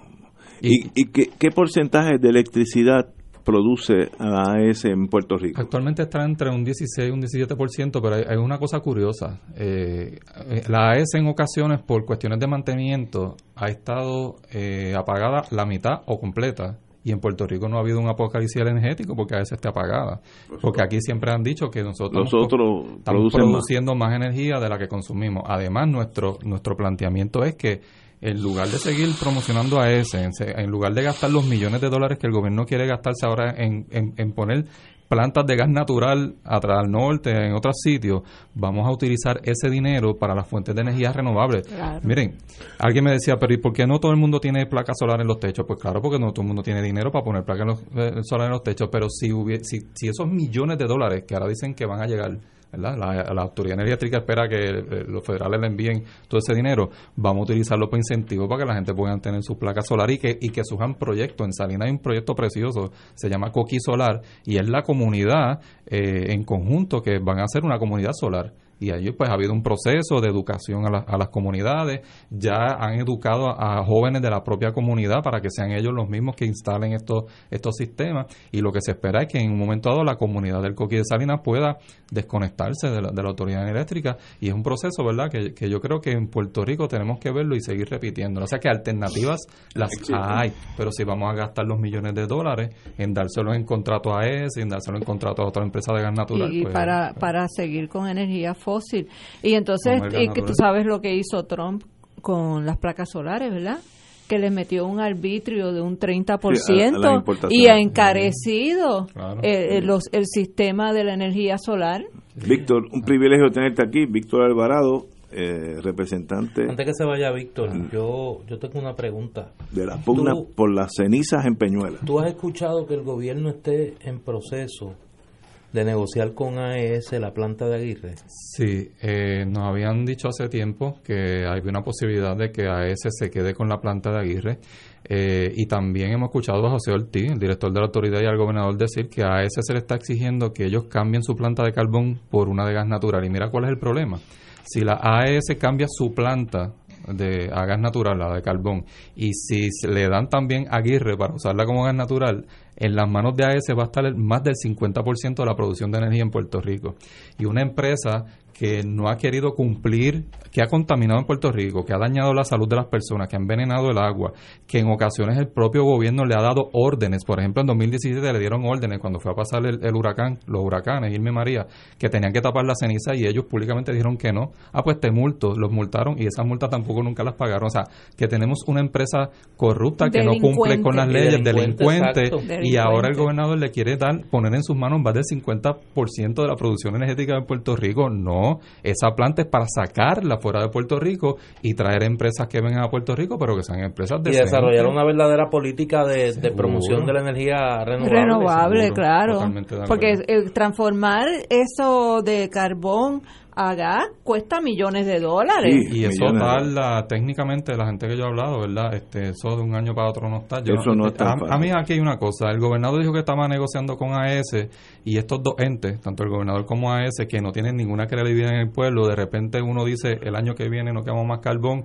y la que quema carbón dice "Mm, eso no es fácil, nosotros vamos a presentar otra alternativa, pues hay una pugna entre esta gente que están negociando algo con todo oscuro y obviamente nosotros no le queremos a ninguno de los dos, así que por eso es que la lucha en contra del depósito de ceniza, en contra de la quema del carbón en Puerto Rico, tenemos que continuarla porque no ha terminado, o sea, esto es algo que tenemos que seguir. Víctor, un privilegio tenerte con nosotros. Gracias. Gracias. Eh, Gracias a ustedes. Esa pugna espero No, que, hay- hay que seguir ganes, porque si tú ganas, ganamos todos. Y estamos pendientes y apoyando a la gente de Oceola, que están allá también defendiendo su comunidad como hace cualquier persona con, con sentido el común, corazón. con el corazón y seguro que sí. Señores, vamos a una pausa, amigos. Fuego Cruzado está contigo en todo Puerto Rico. La oficina médica del Dr. Ramón Luis López Acosta, especialista en medicina de familia, provee servicio a pacientes adultos y geriátricos de manera continua y comprensiva. servicio de medicina primaria preventiva y de medicina intrahospitalaria a nuestros pacientes. Localizada en la calle Lloveras, 650, edificio Centro Plaza, suite 207, Santurce, cerca del Hospital Pavía. Llámenos al 787-725-7888, 725-7888 y haga una cita para evaluación. Aceptamos la mayoría de los seguros médicos Advantage y comerciales. Ser rotario es dar de sí, con amplitud, sin anhelo de recompensa del cielo, antes de pensar en sí. Mensaje del Club Rotario de Río Piedras.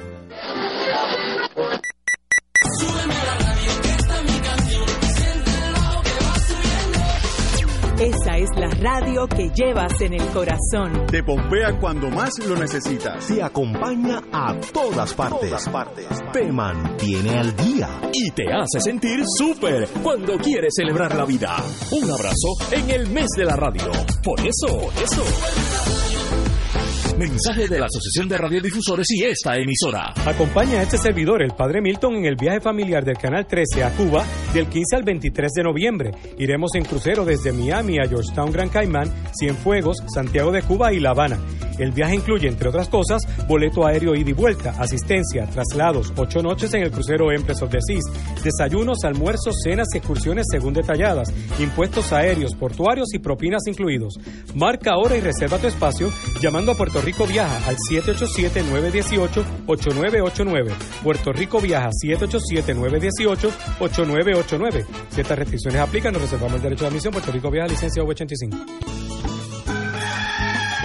El santuario de Nuestra Señora Madre de la Divina Providencia nos convoca a celebrar jubilosos otra misa de madrugadores para recibir los albores del nuevo día con rezos, cánticos y alabanzas que proclamen nuestra fe en un Dios vivo y su amor infinito. Congrégate desde las 5 de la mañana con tus hermanos este sábado primero de julio. En el santuario Madre de Nuestra Señora de la Divina Providencia en Cupey. Transmisión en directo por Radio Paz 810 AM y Radio Paz 810.com. Además, por Oro 92.5 y Radio Oro FM.com. Info 787-646-9448. Santuario de la Providencia.org. Y ahora continúa Fuego Cruzado. Hace unos días, yo como dije que tengo más de fácilmente 150, 170 años de vida, eh, cuando era bien chiquitito, mi papá me llevaba al cine Paradise en Río Piedra. Y yo, pues, hace 60, 70 años que dejé de, de oír del, del cine Paradise y en estos días salió en la prensa que hay un movimiento de para salvar, revivir, darle vida a aquello que fue tan importante en mi juventud el cine Paradise. Me imagino que hay unas otras fuerzas que lo que quieren es aplanarlo y poner allí Dios sabe qué. Tenemos con nosotros las señoras Cristina Miranda y Senia González que están en el comité para ver qué hacen con el Paradise, que, cómo se le da vida de nuevo a esa joya de Río Piedra. Compañera, muy buenas tardes a todas. Sí. Buenas tardes. Digan ustedes, ¿cuál es el plan de ustedes en torno a, a nuestro Paradise? Bueno, buenas tardes. Gracias por tenernos aquí. Siempre es grato cuando nos reciben para poder compartir lo que estamos haciendo desde la comunidad. Senia y yo somos residentes de Río Piedras. Representamos a dos de los grupos que están organizados en la comunidad para trabajar hacia la revitalización de, de esta comunidad que está compuesta de ocho subbarrios. Senia preside la Junta Comunitaria de Río Piedras y yo presido el Fideicomiso para el Desarrollo de Río Piedras. Y ese trasfondo es importante porque el fideicomiso es una herramienta que está al servicio de la comunidad, creada por política pública a través de las enmiendas a la ley 75 para poder manejar y recibir y trabajar con las propiedades en desuso. Eh, la Junta Comunitaria dio una batalla campal que se va a explicar ahora para la cesión de ese edificio, que es un edificio con un gran valor histórico, con un gran valor cultural, que está actualmente eh, abandonado, Está abandonado. es un shell, pero está siendo ocupado de una manera un poco cuestionable eh, por el Cambridge College, ¿verdad? Así que, Senia, si puedes explicar un poco el proceso. Pero está abandonado el edificio en este momento. Sí, lleva más de 30 años eh, cerrado ese edificio abandonado. ¿Y, y quién es el dueño del edificio? La autoridad de carretera. Ah, ok. Sí. Es, la- de- es del gobierno. Es del gobierno, sí, de una corporación. Eh, el Paradise lleva aproximadamente 30 años cerrado, pero esta lucha por 30 rescatarlo viene de casi 15 años. Para el 2005 hubo una posibilidad con DITOP de poderlo restaurar y se hicieron unas intervenciones y se asignaron unos fondos, pero por alguna razón que desconocemos se descontinuó. Hace aproximadamente tres años nosotros iniciamos la lucha por el rescate, la comunidad tiene mucho apego a esa estructura como símbolo de Río Piedra, se hizo un acercamiento a carreteras para que prestara, hiciéramos un acuerdo para el desarrollo de un cine teatro comunitario en ese espacio para ayudar a la rehabilitación de Río Piedra y al desarrollo económico. Carretera se negó, así que se hizo por resolución que fue presentada en Cámara y Senado, fue aprobada en ambas, en, la- en ambas cámaras legislativas, recibió la firma del gobernador y luego va el comité evaluador de ley 26. Y es el comité evaluador de ley 26 quien niega el que se ceda la estructura a la comunidad alegando que era que esta decisión era contraria a la política pública establecida en la ley 26. ¿Y cuál es la ley 26? Exacto. ¿Y, y cuál es la, la política pública? ¿Qué van a hacer con esto? ¿Dejarlo así? ¿Cuál es la, la, la- ¿Qué piensa el otro lado, el gobierno? Lo que ellos argumentan es que por la crisis fiscal por la que está atravesa- atravesando el país, no es viable el estar cediendo edificios eh, sin un costo y sin una tasación.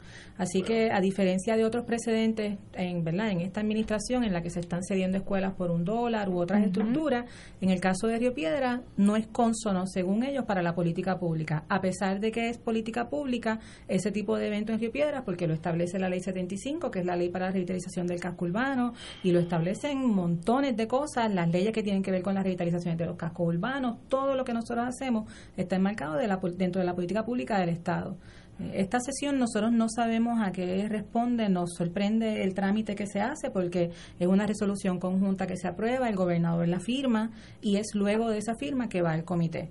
Lo que tenemos entendido es que ahora están en un proceso de revisión para reconsiderar si se transfiere o no se transfiere. Pero, ¿qui- ¿Quién está revisando qué?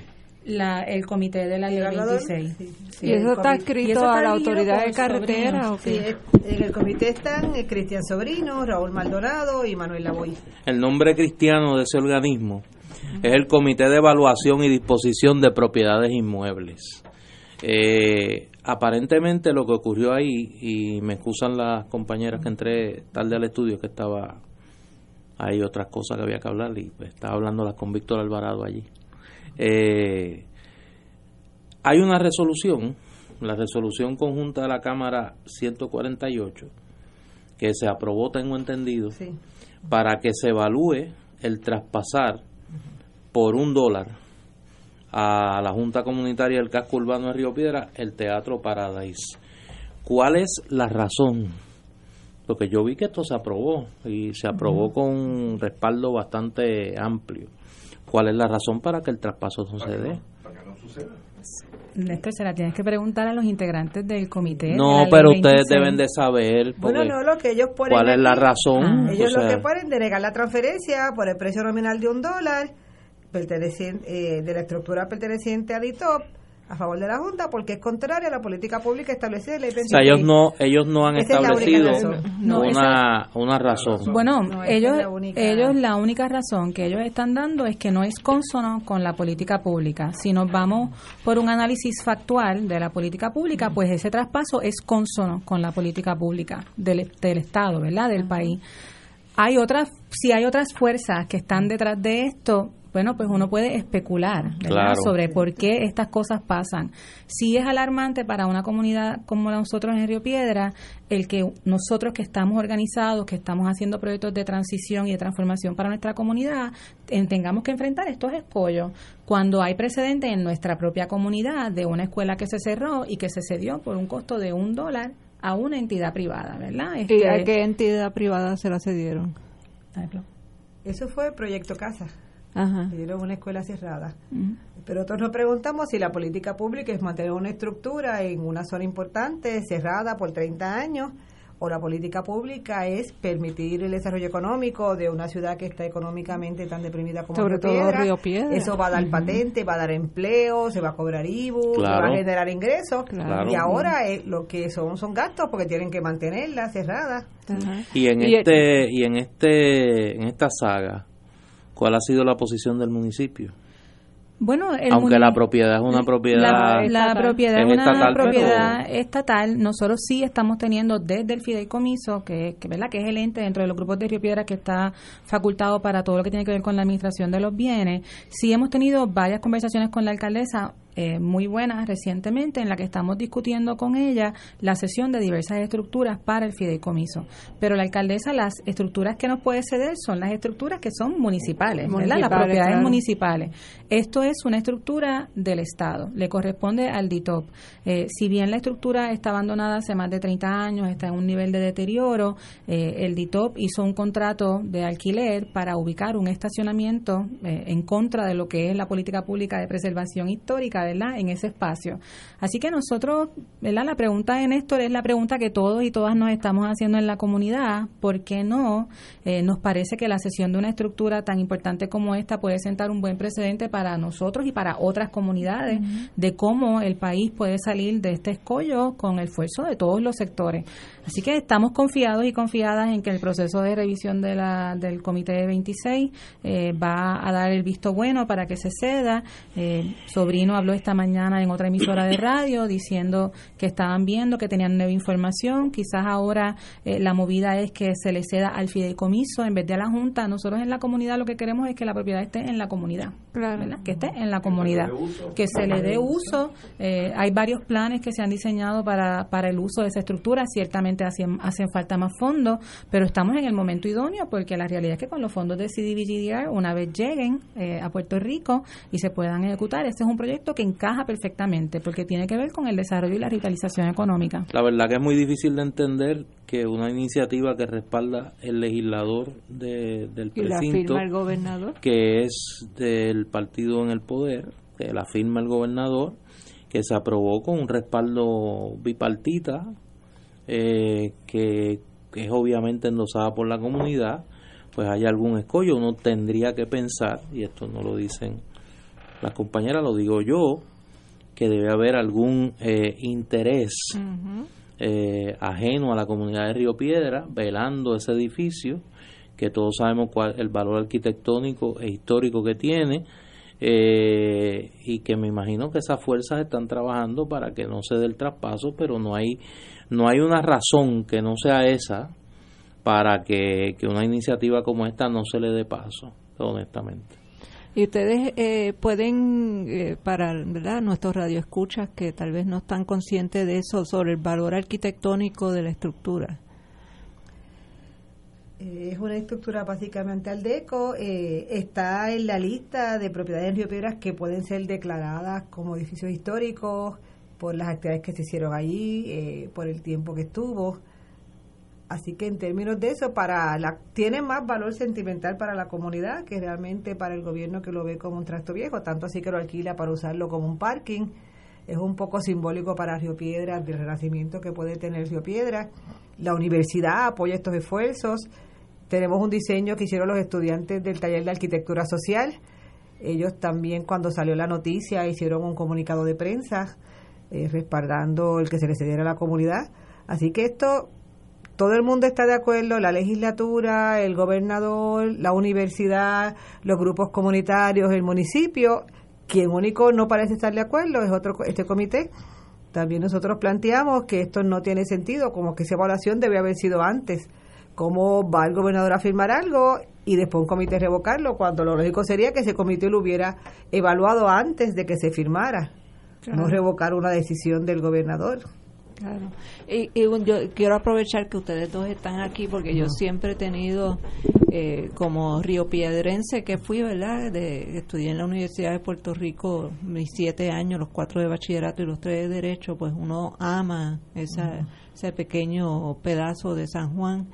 Eh, y como yo lo viví en la época en que el Paradise este, funcionaba y, y el paseo de Diego era donde uno iba en las navidades a hacer compras este ahora cuando voy pues me, me entristece sumamente ver el estado de deterioro de- del casco de Río Piedra. Y, yo sé que ha habido una comunidad que ha estado ahí luchando contra viento y marea tratando de, de atender verdad de, de parar el deterioro y de revivir eh, eh, ese pedazo eh, de San Juan. Eh, ¿qué, ¿Cuáles son los escollos principales que ustedes se han encontrado? Eh, porque sé que, que han surgido propuestas, planes, y pero como ¿qué es lo que pasa? Que no que no se pueden ejecutar todas esas propuestas buenísimas que ha habido. Bueno, yo creo que lo que pasa en Río Piedras es lo que pasa en el país, ¿verdad? Porque nosotros siempre hablamos de nuestra comunidad como que es un, un el ejemplo de Puerto Rico. Nosotros lo tenemos todo en Río Piedras.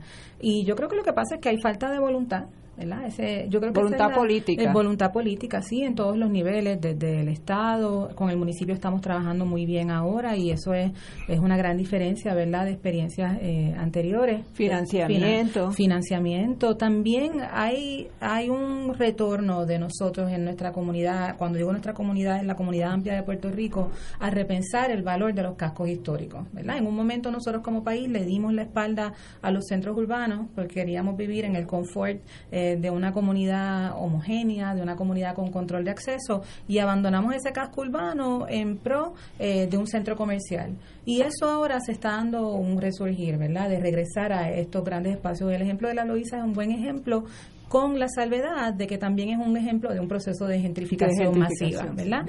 Eh, la- claro, y desplazamiento. Una de las cosas que nosotros tenemos bien pendiente y bien presente, y las dos vivimos en Río Piedra, yo estudié en Río Piedra desde la Escuela Elemental de la Yupi, así que yo esa es, esa es mi comunidad, Senia vive ahí también toda su vida.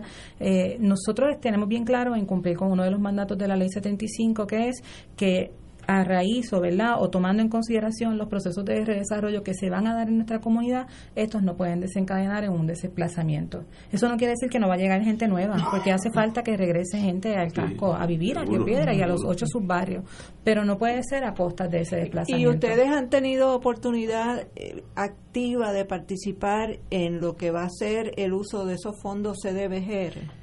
Bueno, nosotros estamos teniendo unas conversaciones interesantes. Eh, ahora mismo hay muchas cosas que no que no están definidas, ¿verdad? El Departamento de la Vivienda tiene que definir cómo van a ser esos usos, eh, pero sí hemos tenido reuniones con el secretario, tenemos una buena relación con el subsecretario, con la persona que está manejando los fondos CDBGDR y hay que hacer una nota importante que es un reconocimiento que es que la única asignación específica para un proyecto, ¿verdad? O para una comunidad específica que está contemplada en el plan de acción del CDBGDR es una asignación de 100 millones de dólares para el casco urbano de Río Piedras y el casco urbano de Mayagüez.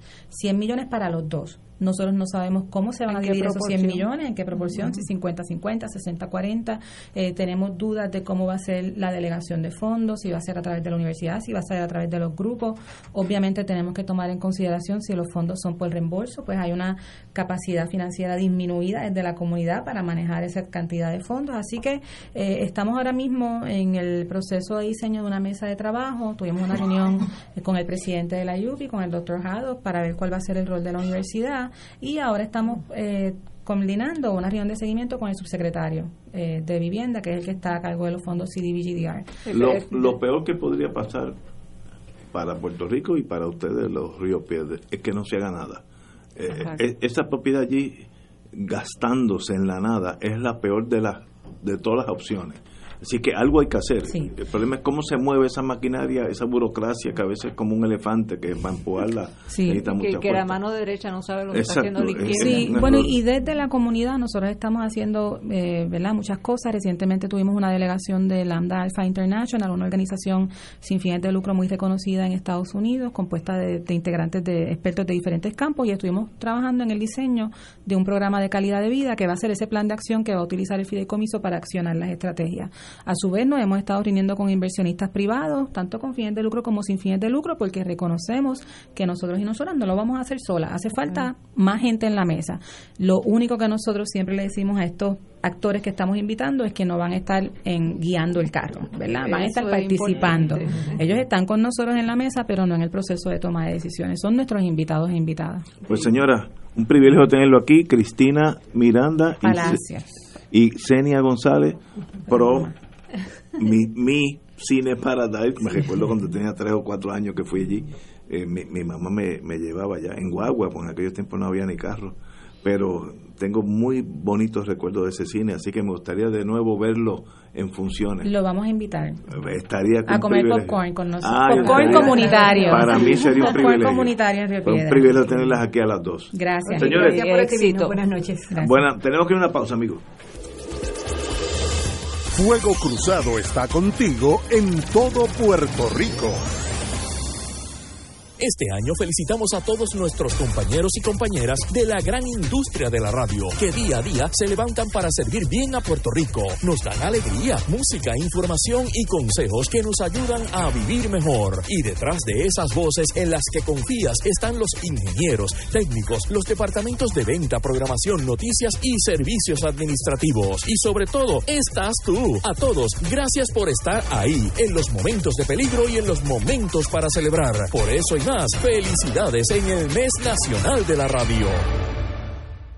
Amigos y amigas, les saluda el Padre Milton y quiero agradecer el apoyo que nos dieron a nuestro Radio Maratón de Radio Paz, Radio Paz en clave misionera. Cada dólar que usted aporta a esta misión se traduce en evangelización a través de los medios radiales. Es importante que si recibiste la boleta la devuelvas con tu cheque o tu giro postal para que esa promesa se convierta en realidad. Que el Señor te multiplique abundantemente esa generosidad y gracias por colaborar con Radio Paz, donde ser mejor es posible. Atención, atención. Si ya recibiste la información para el viaje México de Oro con Oro 92.5 del 20 al 27 de junio, te recordamos que son espacios limitados. Confirma tu espacio llamando al 787-758-4800. Excursiones Carelli. Iniciaremos el viaje en Ciudad México, visitando la Basílica de Nuestra Señora de la Guadalupe y pirámides en la zona arqueológica de Teotihuacán. Además de las ciudades de Puebla, Cholula, San Miguel Allende, Guanajuato, Cuernavaca, Tasco y Xochimilco. Este viaje incluye boleto aéreo y de vuelta, transportación terrestre en autobuses modernos con aire acondicionado, siete noches en hoteles cuatro estrellas, todos los desayunos, almuerzos y cenas, excursiones y entradas para atracciones y monumentos, propinas, impuestos aéreos y hoteleros, servicio en privado y guía altamente capacitado. Recuerda, son espacios limitados. Llama ahora y reserva tu espacio llamando al 787-758-4800. Excursiones Carelli. Nos reservamos el derecho de admisión. Excursiones Carelli, licencia MVE 10. Fuego Cruzado, con los maestros de la discusión política inteligente y acertada, te acompañan ahora cada noche en Oro 92.5 FM.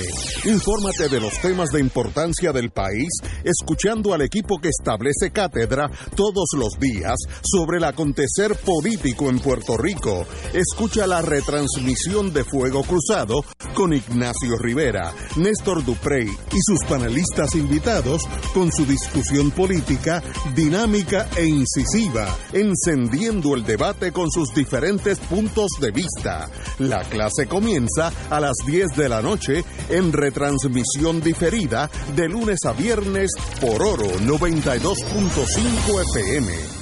Las tiendas Mr. Natural y su centro de productos naturales, ubicadas en Bayamón, Manatí y Arecibo, presentan al doctor Rafael R. Hernández, el primer auriculoanagesor mundial de la técnica cero dolor, en su programa Noticias y Consejos de la Medicina Natural, todos los miércoles a las 2 de la tarde por Radio Paz 810 AM y Radio Paz 810.com. No se lo pueden perder, información útil para el manejo del dolor y testimoniales reales de sus pacientes. Y ahora continúa Fuego Cruzado.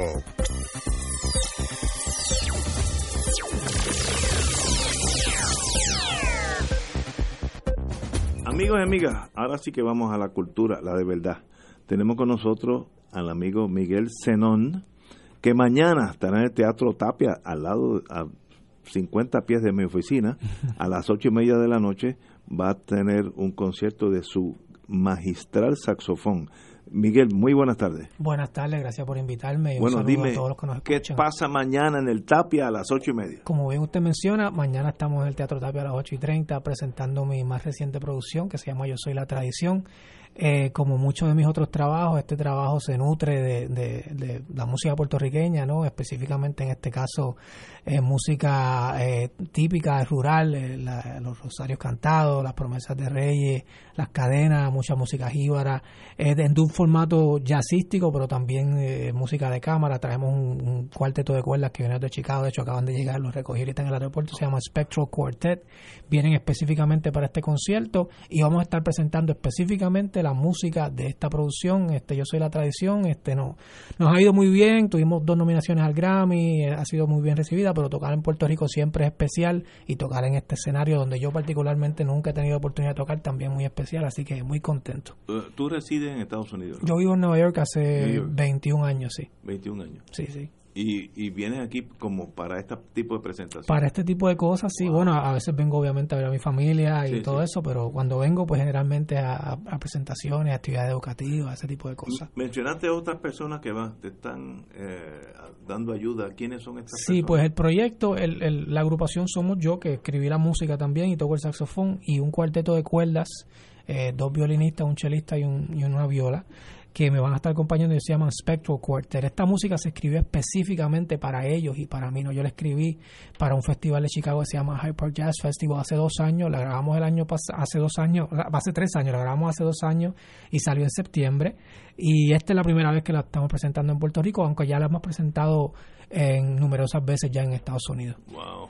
Y déjeme decirle a los radioescuchas, a los que no han tenido oportunidad de oír la- las entrevistas que le han hecho a Miguel, que por suerte yo las oí, este, soy una, un- una fanática de, de Miguel eh, por muchas razones. Este es un joven que se graduó de la Escuela Libre de Música Ah, de sí. Puerto Rico. Aquí- aquí cerquita. Eh, para orgullo de Puerto Rico. Excelente. Eh, es un joven que viene de una comunidad que yo quiero mucho porque cuando era abogada de servicios legales de Puerto Rico, eh, trabajé en la oficina de Villa Palmeras en la Ah, Avenida mira, Puerto Rico y mi comunidad era Llorén Torres. Sí.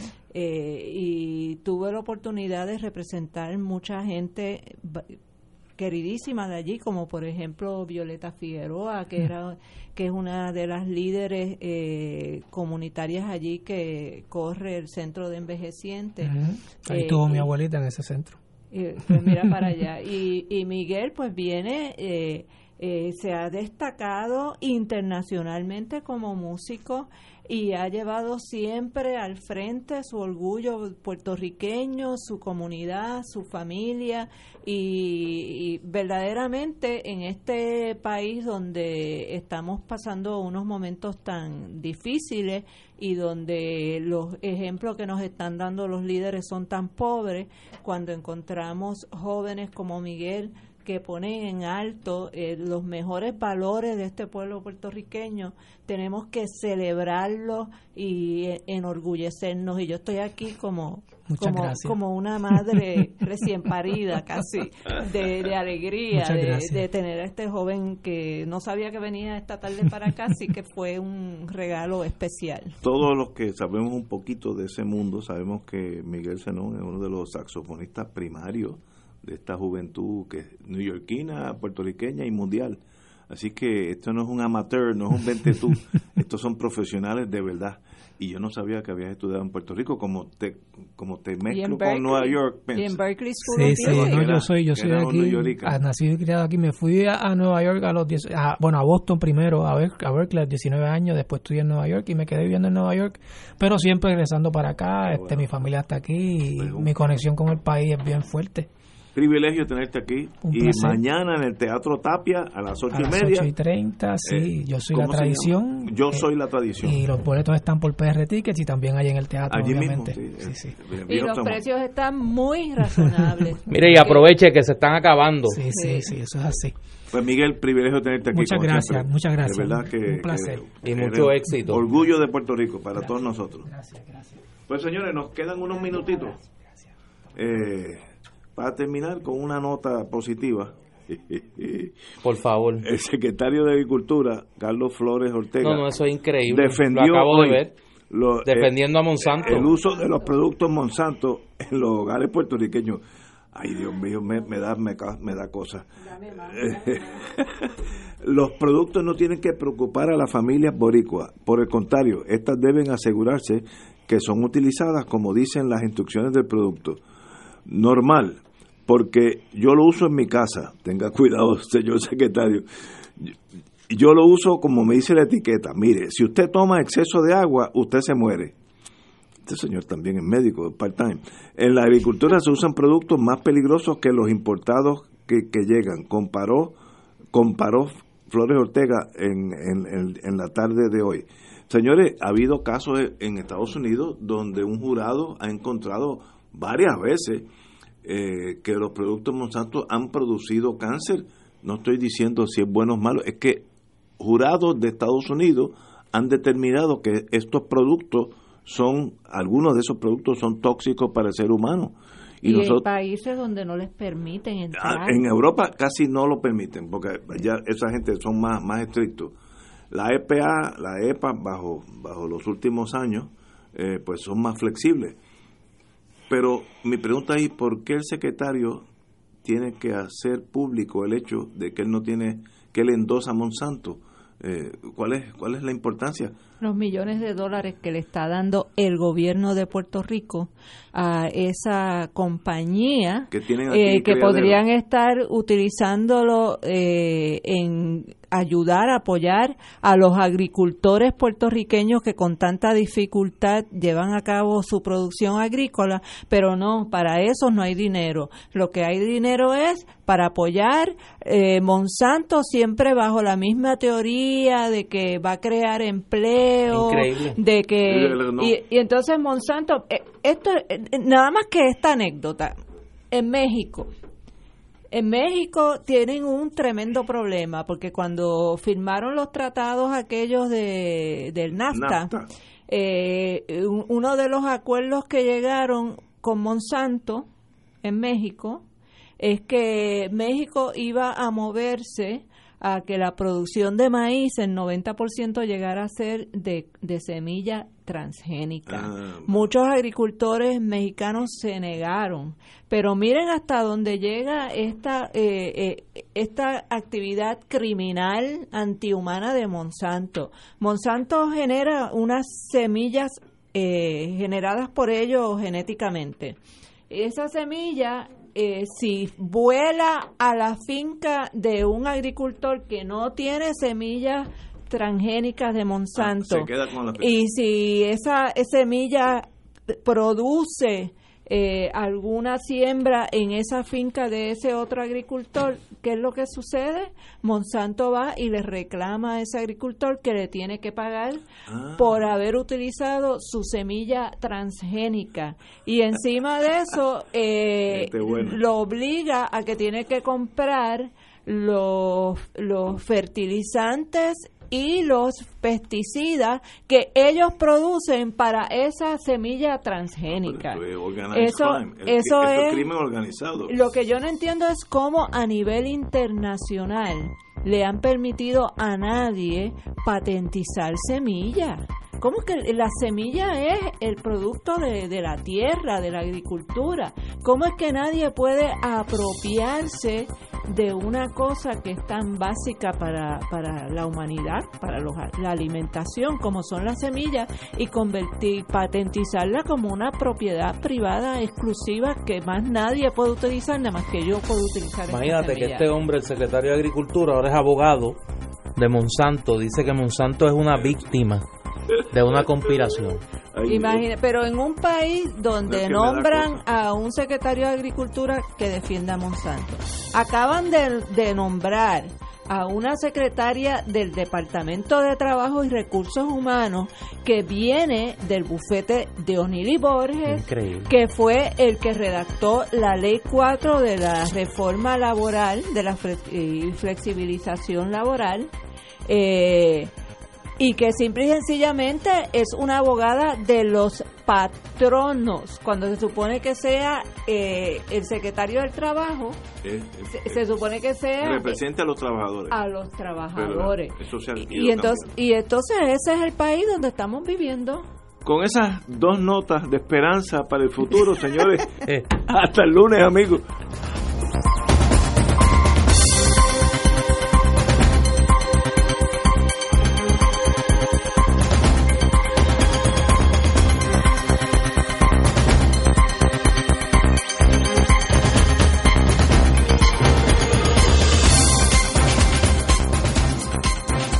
Esta emisora y sus anunciantes no se solidarizan necesariamente con las expresiones vertidas en el programa que acaban de escuchar.